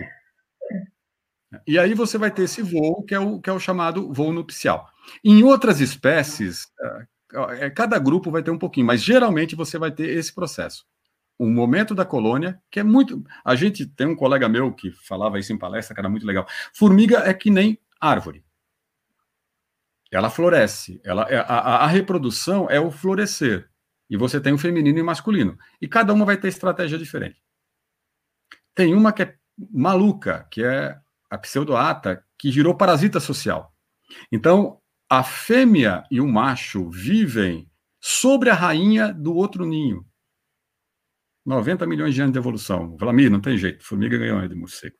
É, ela, elas perderam as operárias. Né? E ela vai reproduzir acoplada ao processo da colônia que ela é parasita. Então, é, é, é, é muito, é muito complexa a, a reprodução. Mas, de modo geral, quando você vê formiga de asa, é o momento da reprodução. E geralmente o macho é um cabeça pequena que não sabe o que vai fazer da vida, e é assim mesmo, ele tem um, tem um cérebro menor, só vai voar para encontrar a fêmea. A fêmea tem geralmente um abdômen maior e a cabeça maior. Né? Depois da cópula, 100% dos machos morrem. Nenhum vai para Goiás fazer dupla caipira. Não tem, não tem, não tem essa. É, o macho só serve para isso. Ele copula e morre. Por isso que estudar uh, esse padrão evolutivo é muito legal, porque a gente pode manipular no laboratório recursos, temperatura e ver quanto a colônia produz de macho e fêmea. Um detalhe interessante: a gente cria formiga em laboratório desde os anos 50. Antes, o Autori, com o famoso salveiro do zoológico, nunca se conseguiu reproduzir saúva em laboratório. Então, é um bicho que nunca foi domesticado, no sentido aclimatado. Por quê? Porque nunca se conseguiu dar recurso suficiente. O salveiro de Rio Claro, da Unesp de Rio Claro, que foi o que tem registro que mais durou 22 anos, ele morreu adolescente. Nunca reproduziu. A fêmea colocou os bilhões de ovos, bilhões de ovos, imagina colocando ovos durante 22 anos. É o inseto ativo mais longevo do mundo. Talvez é o Matusalém dos, dos invertebrados. Porque é um bicho que fica ativo, a rainha fica ativa, colocando ovos durante 22 anos, e sem parar. E quem já viu uma rainha de saúva é muito legal. Então, reprodução é, é, é outro lado que a gente, das 27 mil espécies, talvez conheça as que são praga um pouquinho e umas 10 ou 12. A gente sabe muito pouco. A gente mal consegue identificar os bichos no museu. Né? A gente mal consegue ver o que eles comem. Então, a reprodução é um assunto maravilhoso para ser estudado. Realmente. é complexo e, e muito, muito interessante, né, professor? Ah, tem, tem, um documentário que depois, se vocês. Eh, eu, eu tive uma, uma sorte, um azar, né, de ter participado de um projeto que coletava durante 4 mil quilômetros, cruzando todo o Paraguai e todo o Pantanal, é, a cada 100 quilômetros, com um pesquisador chamado Stanford Porter. Por que, que gastaram dinheiro para fazer isso? Porque em 1934 entrou a formiga lava-pé, que aqui no Brasil é um importante, importante organismo para serviço ecossistêmico, uma predadora, controla a praga de tudo, só que ela entrou no Texas e depois se espalhou por todo o sudoeste americano e virou a maior praga dos Estados Unidos. Né? Morre mais gente por ano nos Estados Unidos de formiga lava-pé que 10 anos de morte de tubarão no mundo inteiro. Né? E aí os caras gastam bilhões. Então, de lava-pé, Solenopsis, a gente tem tudo, a gente sabe tudo. Lembra aquilo que eu falei? O ser humano é muito. Ah, né? dá vontade de explodir, né? A gente estuda o, o, o que dá problema, o que a gente acha bonitinho, né? E dessa a gente sabe um monte de coisa. Né? Por exemplo, eu estava na coleta que descobriu a, um grupo que era poligínico, que era que tinha várias rainhas. Aí a reprodução é um pouco diferente, né? Mas voltando, é, é uma área, eu, eu, sou suspeito, ainda mais que eu saí das formigas, mas quem, quem começa a ler sobre o assunto se empolga. Né? E é um assunto que nós temos 25 mil espécies de formiga para saber como é que reproduz. Nossa. Bom, Bastante. eu vou fazer a próxima pergunta, então, que é do Mamir. Ele disse: apesar de sua importância ecológica, as cortadeiras em áreas agrícolas e silviculturas são consideradas pragas. Você acha que estamos perto de se conseguir fazer controle biológico em escala para este grupo ou ainda está muito distante? Ele falou que ia se vingar e ia fazer a pergunta mais cabeluda possível, né? E essa realmente, para mim, pô, você nós temos, nós temos um problema, um problema muito sério com, com formigas. Realmente, a, a, estrutura, se você imaginar o processo de coevolução, aquilo que eu estava comentando, né, é, e elas têm uma, uma mostragem estatística da vegetação, elas cortam tudo que é diferente. Eu vou fazer até uma piada sem graça. Eu, eu, no doutorado, eu fiz vários experimentos com árvores artificiais, que era colocar árvore com um monte de folha para ver o que elas cortavam com a distância do ninho. E numa das coletas, ela cortou mais o plástico e o sutiã da ajudante de campo, que estava pendurado, secando. Né? Elas cortam o que é diferente. Quando a gente trouxe para cá as plantas cultivadas, exóticas, é, essas espécies, é, elas maximizaram o processo. Você imagina, você eliminou competidores, você eliminou a variedade entre as plantas, porque você está plantando coisas, né, principalmente monocultura, que são iguais geneticamente, então a, a formiga vai levar para o fungo e você vai reproduzir. Né? A, a, questão do controle, do controle biológico, ele foi profundamente estudado por um monte de gente. Né? Se tentou fungo entopopatogênico, se tentou a transmissão. Eu, eu próprio acompanhei um processo muito legal né, no, no, no Panamá, é, de um cara que estava estudando isso. Uh, a, a formiga que se contaminava com fungo, ela saía para morrer longe da colônia. Ela é muito mais inteligente que os estrupícios que tem aí, ela fazia isolamento social. Né? Então, não funcionava. Né? É. Então, a, a, questão do controle biológico, ela passa, é, por exemplo, tem experiências interessantes em escala. Quando você tem um policultivo, eu sei que aí o Vlamir tem o argumento que uh, isso em relação à, monocultura convencional, é, o pessoal não vai implementar, espero que implemente, mas não vai. Quando você tem um sistema de policultivo, ou quando você tem um procedimento, que aí é uma sacada muito legal, o que, que o pessoal é, notou? As plantas têm substância antifungal, que, que, que evoluíram aqui. A formiga, quando corta essa planta nativa, percebe isso e parar de cortar. Por isso que ela corta um monte de coisa. E quase todas as plantas aqui têm antifungal. Só que tem algumas plantas que têm substância antifungal que não coevoluíram com a formiga. Portanto, vou dar um exemplo: o NIM, o gergelim. A formiga corta essas plantas sem perceber que aquilo ataca o fungo. Não, é um processo de retroalimentação. E aí a colônia enfraquece e pode até morrer. Então tem muitos experimentos com esse tipo de coisa. Então eu dou coisas para a formiga para ela se intoxicar, né, o fungo. O fungo intoxicando, o fungo não produzindo, a rainha só coloca ovos se tem fungo. É uma, um processo muito legal, né? Se eu enfraqueço o fungo, eu não tenho mais operária em quantidade. Se eu não tenho mais operária, eu não tenho mais formiga cortando e o processo é. Se a gente tivesse sério investimento nisso, né, um milésimo, estou falando sério, do que é investido em agrotóxico, a gente teria solução. Agora, uh, um aluno meu fez o mestrado uh, lá na, na, agroecologia, foi o último trabalho que eu orientei. Ele foi na região, uh, no sul da Bahia, nas fazendas do, do Ernest Ghost, né, da, da, da, agricultura é, sintrópica, biodinâmica, não é, ali é biodinâmica, é sintrópica, né? E lá eles controlam saúva, não tem problema de saúva, simplesmente oferecendo um tipo de vegetação, né, que essa formiga ela não chega a ter prejuízo econômico.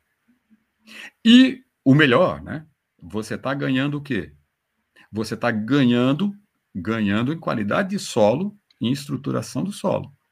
E tem uma coisa que eu dei aula para agrônomo durante o Vlamir também, etc. Né? Que é, é muito complicado de falar nas disciplinas, eu, eu, eu, usava esse exemplo. As formigas são altamente territorialistas, e aí eu vou terminar porque essa pergunta também é infinita, mas é, uma colônia nova é altamente agressiva.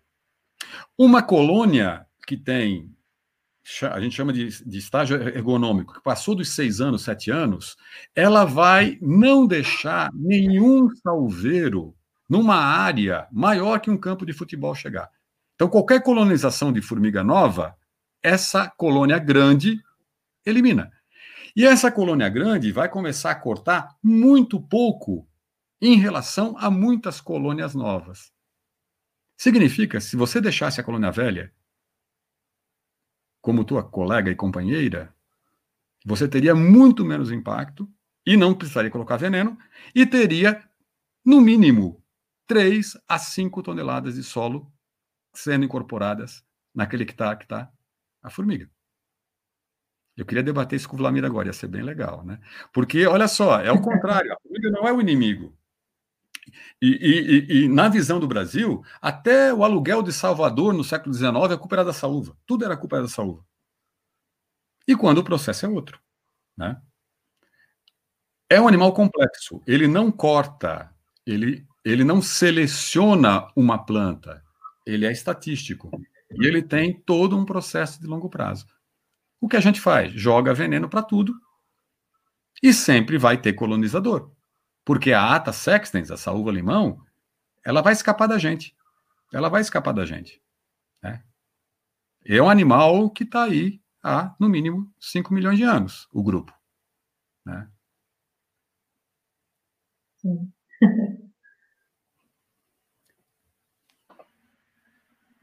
Vlamir, você Bom. botou cabeluda mesmo, é porque essa é outra live.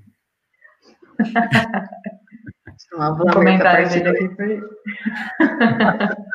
Vocês podem discutir sobre. é, bom, acho que a Amanda pode dar continuidade com as do YouTube, e aí depois eu leio os elogios. Tá. É, o Eduardo Barreto perguntou, né? Na verdade, ele falou que foi a melhor live. Professor, você poderia falar um pouco sobre a Paraponera clavata, formiga Cabo Verde? Esse bicho é maravilhoso, né? É, é outro, é outro bicho que seria o equivalente aos nossos leões, leopardos, né? Você tem um grupo muito legal que são as ponerines, as dinoponera, os bichos é, que são bichos grandes, é, são colônias super pequenas, é, é muito interessante. Então, por exemplo, é, a colônia tem, tem um colega meu que trabalhava com esse, esse bicho, a colônia de 90, 100 indivíduos, né? E aí você vai ter é, esses animais que, inclusive, viraram super importantes para ritual de, de passagem em algumas tribos indígenas, né?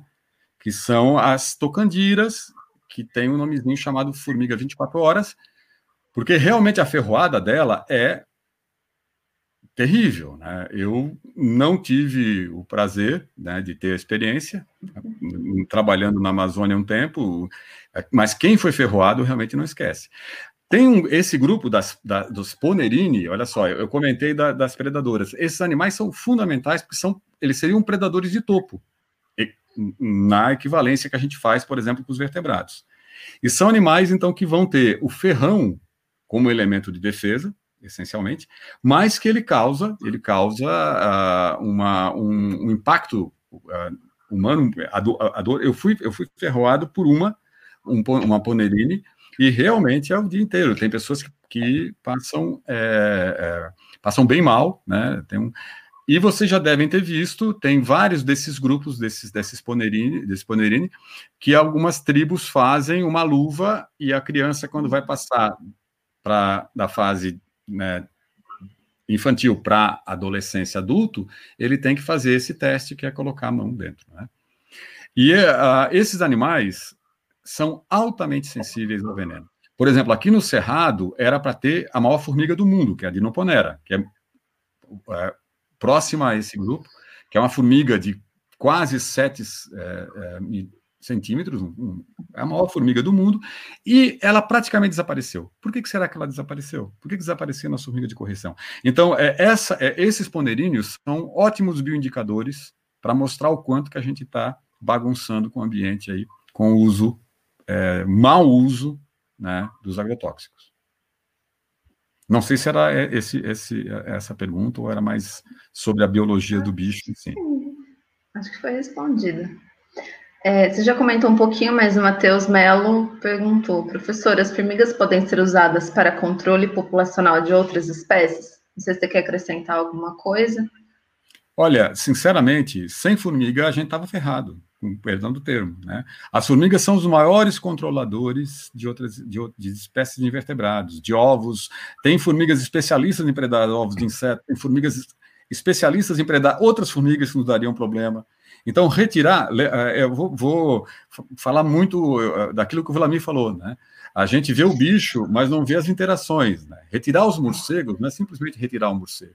Né? Não é porque o Vladimir gosta de morcego, eu era apaixonado por formiga, eu sou ainda, não sei, é um caso longo e sério, mas é, você tem todo um efeito. E as formigas têm um papel fundamental no controle, né, que a gente chama de serviço ecossistêmico nesse caso, porque, como eu comentei, a maior parte delas tem, são predadoras e são predadoras em grupo. Né? As correções são predadoras massais.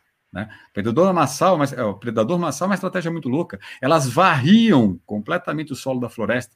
Significa que a floresta tinha toda uma dinâmica para a passagem dessa correção. Né? Uh, o Edward Wilson fala que a coisa mais impressionante dos, naquela época, quase 80 anos naturalista dele, foi ver uma correção na, na Amazônia. Quem viu ou ouviu isso, acho que o Vladimir viu, né? é realmente impressionante. Né? Então, o, o, impacto é muito grande. O impacto é muito grande. Né? E, e, a, e eu não estou falando nem na parte que vocês devem convidar o Alexander, que é na parte de dispersão, inclusive polinização, né? e a modificação do solo. Então, olha só que pacote completo. É, é um, o que a gente chama de serviço ecossistêmico em muitas dimensões. Né? Legal. É, a Camila Cantoia. Muito interessante a live. Achei as formigas muito bonitinhas no macro. Gostaria de saber sobre a organização e hierarquia das formigas. Dizem que é complexo. Então, aquilo que eu comentei, é, você tem uma estrutura. É, as formigas têm em torno de 46 glândulas que formam produtos que a gente chama de feromônios, né? E esses elementos regulam todo o funcionamento da colônia. Ela tem uma estrutura de processamentos. Eu tenho um processamento central.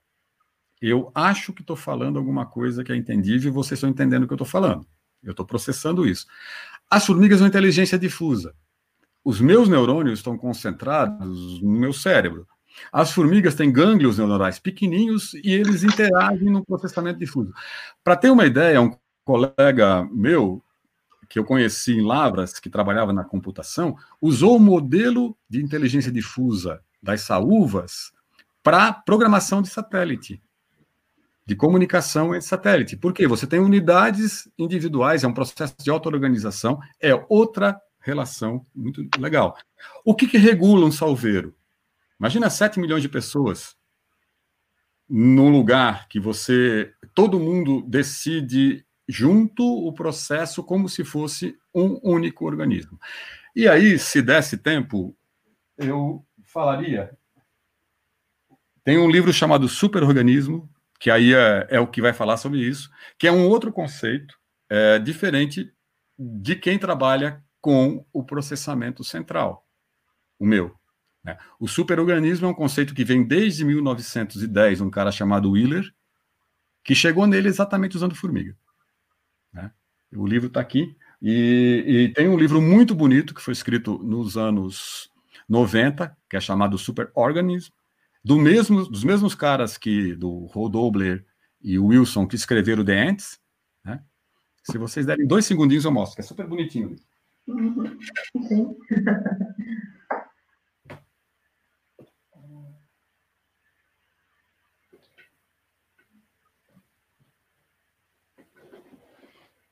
Ah, se eu tirar ele agora vai cair.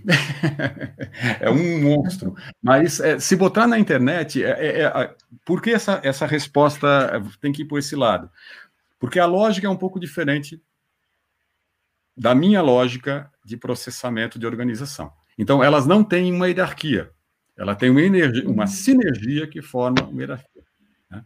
E aí tem um autor, é, dois autores chilenos, chamado Maturana e Varela, que vão discutir isso num conceito chamado auto-organização e autopoese. Como funciona? Como evoluiu? Isso que é legal. Nós, biólogos, é que ainda vamos discutir. Né? Novamente, a gente sabe alguma coisa, mas é, uma, é um padrão evolutivo diferente da gente. É muito parecido como a percepção que o pessoal teve da ecolocalização em morcegos e golfinhos. No começo não tinha como entender. Hoje a inteligência difusa é processamento paralelo. Então, eu não chamaria de hierarquia, é engraçado, né? É a sociedade mais hierárquica, por um lado, mas não funciona no padrão de hierarquia, no sentido que eu conheço, né? que é alguma coisa que controla os outros. É um processo de autocontrole. As formigas inventaram o comunismo de verdade antes que a gente. E eu não tô Bom, aqui tem alguns comentários. O Felipe Rocha falou: formigas são tudo. Valeu pela live, galera. É super interessante pensar que as formigas são dispersoras secundárias. É, a Raíza Santana também comentou: gente, que incrível! Tô amando as descrições e imagem das formigas. E a Duda Souza também, excelente live. Então, o pessoal curtiu bastante a temática, que eu acho que é pouca gente fala né, sobre as formigas, então acho que é muito interessante trazer essa temática aqui na, na live de hoje. É, Uma informação eu, muito.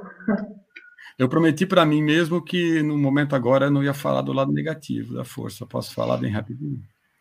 É, as formigas, é, é essas poucas espécies, as, as 60 espécies e as 40 e pouco que viraram pragas domésticas, nos anos 90 tiveram um problema muito sério, né, que inclusive o Vlamir, eu acho que pegou, vocês são muito jovens para isso, mas foi uma loucura é, que se estimou, inclusive, 14% das mortes de infecção uh, hospitalar no Brasil eram causadas por formiga, porque não tinham cuidado, e essas formigas, como se deslocavam, então essas colônias que têm sociotomia, quando eu jogo veneno, olha só como a, a dinâmica é outra, né? Se eu tenho uma colônia com muitas rainhas e eu jogo veneno, essa colônia que é uma vai virar um monte, já que tem 11 operárias para uma rainha. Significa que eu tenho que colocar uma isca com um pouquinho de veneno para contaminar a rainha. Nos hospitais foi um problema muito sério, né? muito sério. E aí uh, teve um grande programa, e aí o lado bom da história, né?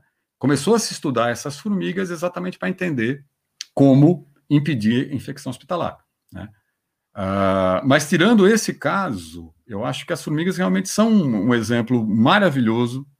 É, como qualquer outro organismo que você vai estudar a fundo, você vai se apaixonar, por, né, ou pelo aspecto evolutivo, outra coisa. Mas formigas realmente são muito instigantes em termos de, de, de, de perguntas que um biólogo queira fazer sobre o que ele está fazendo nesse planeta. Né? Olhe para as formigas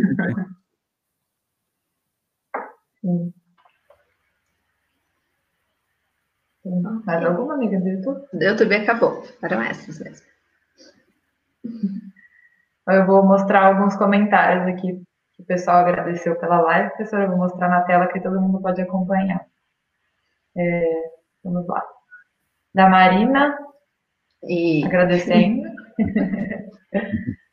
Tivemos Amiga também Laboratório de Tecnologia e Conservação Ambiental, também agradecendo a professora. Legal, legal. A Carol, fica. A Carol. Grande Carol. Em breve também estará com a gente, né, Carol? Numa Fala live do, aqui. Falar do Formicarismo também.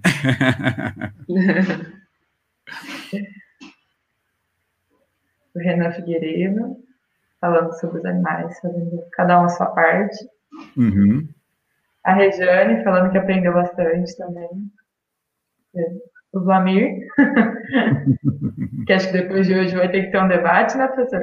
Vamos, vamos. É, é, essa é a parte mais legal, né? Eu acho que a, a ciência é muito legal por isso, né? Essa possibilidade de você não concordar né, com um elemento qualquer e juntos discutir quais são os procedimentos para a gente chegar a algo parecido da resposta mais próxima do que acontece na natureza. Né? Por isso que ser biólogo é muito interessante, porque você é infinito, né? Você sempre vai ter algum elemento que você vai estar tá construindo, né? E é muito interessante quando você encontra alguém que não concorda contigo, porque faz primeiro que faz refletir das tuas certezas, né? Eu acho que a parte mais legal é isso. Você uhum. reflete as suas certezas. Né? E muitas vezes você acha que aquilo que você está trabalhando está correto, mas alguém que não concorda contigo pode te dar exatamente aquele ponto. Olha, mas espera aí, não pode ser diferente mesmo. Né? A ciência está sempre se refazendo, né? Então, é, constantemente a gente é questionado e é isso que faz a gente progredir. Né? Sim. Mostrar só mais uns dois da Paula. Vamos aqui. O senhor deu um show. Parabéns. Tudo aluno do Marcelo, tudo pessoal do mestrado aí. É. em peso. E da Eliane também, falando que tá adorando as lives. E eu vou, gostaria de fazer mais uma última pergunta, pode ser, professor? Claro, claro. É, acho que é uma coisa comum que a gente, né, acontece nas nossas casas, é uma dúvida, talvez esclareça do pessoal, sobre. Fiz uma colinha aqui, só um minutinho. É.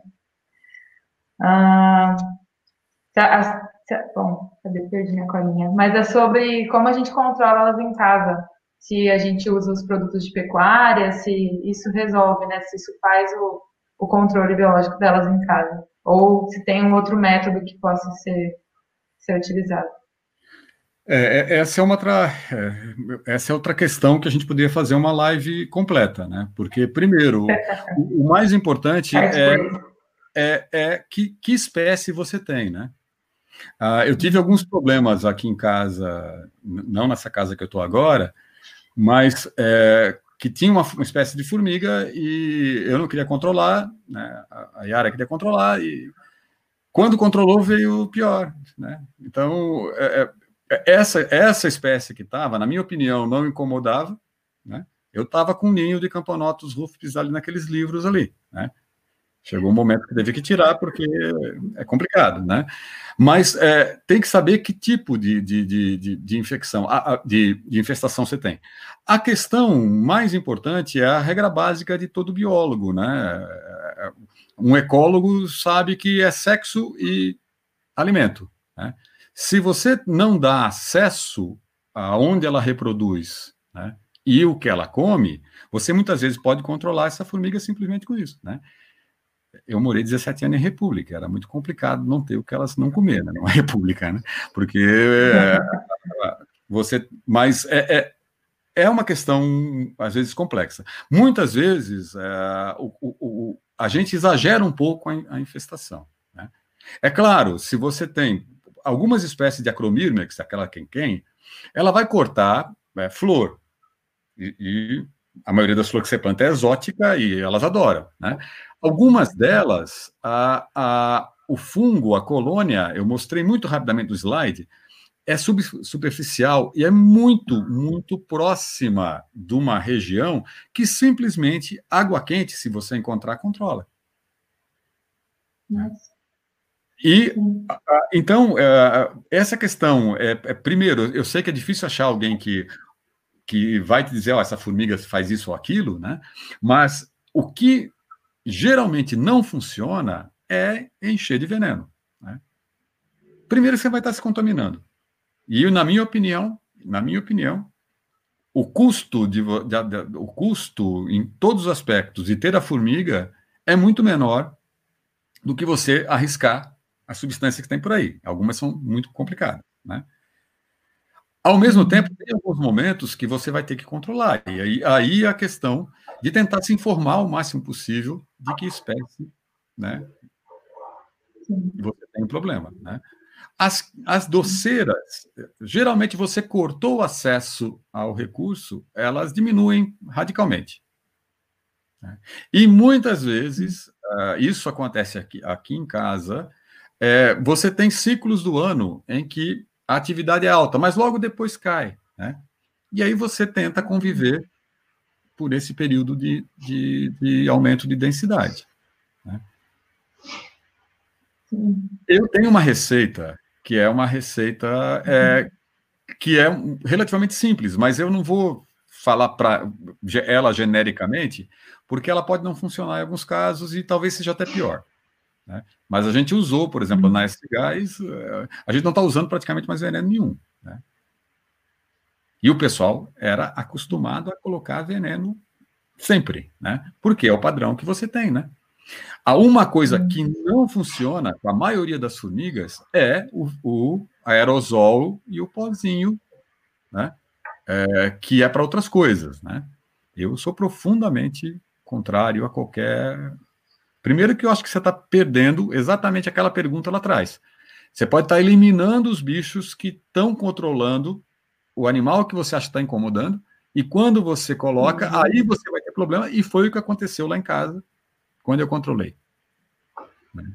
Contra a minha vontade. Mas com uma diversidade como que tem, é impossível, não há receita é, generalista nesse caso, né? Eu acho que cada caso, né, eu sei que essa frase é horrorosa, mas cada caso aí, no caso das formigas, é um caso. Né? Uhum, certo. Obrigada. E eu vou mostrar mais dois comentários aqui, que é a da Diane, agradecendo também pela apresentação. E... Uma piadinha, professor. É, e realmente, é que, é que é que o pior é que eu, eu, eu tô sempre com a minha boinazinha aqui, ó, aí, mas aí aí ia ficar terrível. Né? e para finalizar, o professor poderia falar um pouquinho sobre a questão do cerrado, agora, né, do, do pessoal indo caminhar nesse momento de pandemia lá, até mesmo levando seus animais de estimação, né, cachorro, pudesse fechar assim falando uma orientação sobre isso. É, a primeira questão, né? O cachorro, de qualquer jeito, não poderia, não deveria de jeito nenhum ir, né? Com pandemia, sem pandemia, ou qualquer outra situação. A gente tem um fragmento muito, muito. É, é eu falo em escala, em comparação a outros fragmentos, a gente tem um fragmento muito frágil, né? Um fragmento é, que está encaixado no próximo ambiente urbano, então a gente tem que ter cuidados especiais. Cachorro nunca, nem de qualquer jeito, né? nem, no, nem no, na minha opinião, é, não deveria ser levado um cachorro para um ambiente silvestre de, em qualquer ambiente silvestre, né? Por vários, várias questões, questão de, de episotia, questão do impacto, etc. É, a gente não sabe, eu acho que essa é uma live que eu acho que o, vocês vão, devem estar tá articulando. Eu acho que é muito uhum. legal fazer isso, convidar o Vlamir, convidar o pessoal, o, o pessoal, né, lá de Sorocaba, o pessoal do, mesmo do zoológico, né, de São Paulo, que tem um pessoal que trabalha com isso. A gente não sabe ainda quais são os impactos é, do coronavírus sobre a fauna silvestre. A gente não tem informação suficiente. Eu participei de um simpósio da Universidade da Califórnia, onde o cara citou um monte de animais onde foi encontrado coronavírus. E por incrível que pareça, o animal neotropical que ele citou foi o sagui, a espécie que tem aqui, Calitrix penicillata. Não é, um, não é, não é esse coronavírus, né? óbvio, Vlamir, uhum. live passada falou muito bem sobre isso, mas a gente não sabe quais são os componentes, a gente não sabe é, né, qual seria o impacto. Inclusive, era só que maluquice, né? Você pode estar contaminando o teu cachorro, né? Não se sabe nem com animal doméstico, imagina com animal silvestre. Então, o que a gente pede é que o pessoal, nossa, vontade que a gente tem para o mato, né? Uh, a gente tem essa questão de necessidade de, de ir para o mato, pelo menos na minha opinião, né? de, de biólogo que não é vidreiro, que, é, né? que tem essa relação. Imagina alguém que trabalha com conservação da, da, biodiversidade que não vai ter contato com a natureza. Mas uh, eu acho que faz parte do nosso dever de cidadão evitar. Né? É, mesmo que a gente tenha alguns indícios que, pô, vai ser muito difícil você encontrar com a fauna, etc. O Vlamir citou isso na, na live passada, mas é, evitar, né? Eu acho que é um momento que a gente precisa respeitar uh, os limites que a gente tem de desconhecimento sobre como é que o vírus funciona. Então, é, e tem uma portaria, né? Tem uma portaria da reitoria dizendo que as, as visitações estão proibidas. Então, se você está é, é como eu entrar na tua casa sem você. Você gostaria que eu entrasse na sala da tua casa? Né? A universidade é um espaço público, mas ela tem regras. E se tem uma regra que não é para entrar, e tem um motivo muito importante, não é porque alguém não quer que você vá, então eu acho que é um lado é, que tem que ser respeitado. Né?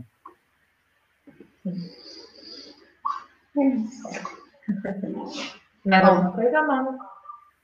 Não, acho que a gente pode.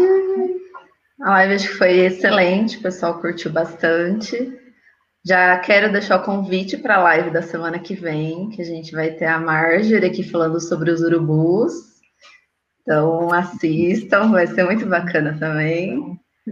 E falar que a live de hoje ela vai estar salva tanto no YouTube quanto no Facebook. Então, pessoal, se inscrevam no nosso canal, curtam a página, sigam o Insta. A gente está com podcast também no Spotify, no iTunes. Então, a gente está tentando da melhor forma essa interação né, com o público, com o pessoal que gosta do Cerrado, gosta da trilha. E, e o áudio é vai estar disponível no podcast também, né? Também. O áudio então, fiquem, fiquem atentos aí. Semana que vem, no mesmo horário, estaremos aqui falando sobre os urubus. Acho que ele quer pegar o livro. É, mas é. Se, eu tirar, vai cair, tá, tá, tá, difícil. Ele, vai, ele é, é desde... a gente pode postar uma foto depois é. do, da capa e o pessoal pode procurar. Não, com certeza. Para quem tem interesse de evolução de sistemas sociais complexos, esse livro é muito legal. É muito legal. Né? E, e eu acho que é um tema que, inclusive, é, vai muito além das formigas, né? Tem outros superorganismos alguns que a gente nem espera. É. E eu acho bem legal, bem legal. Ah, Marcelo, muito obrigado por ter aceito né, o convite de participar, por ter dado essa grande aula para a gente sobre as formigas, as queridas.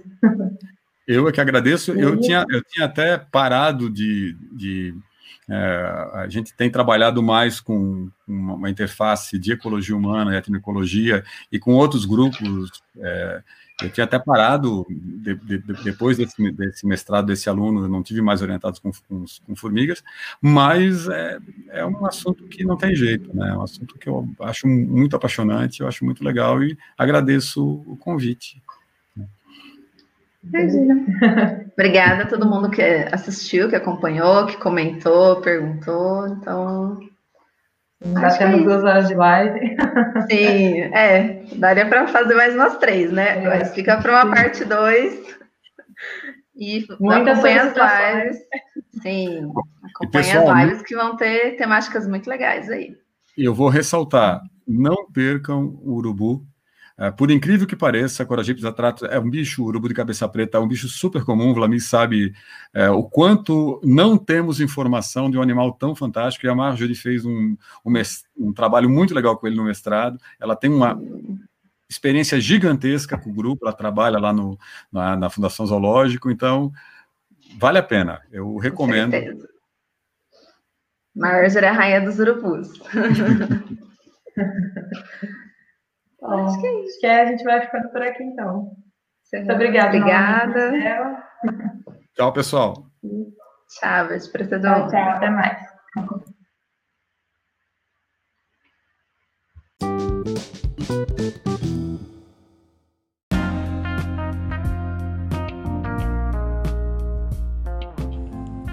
Então, pessoal, é, esse, esse foi o podcast da semana. Espero que vocês tenham gostado. E até semana que vem. Boa semana!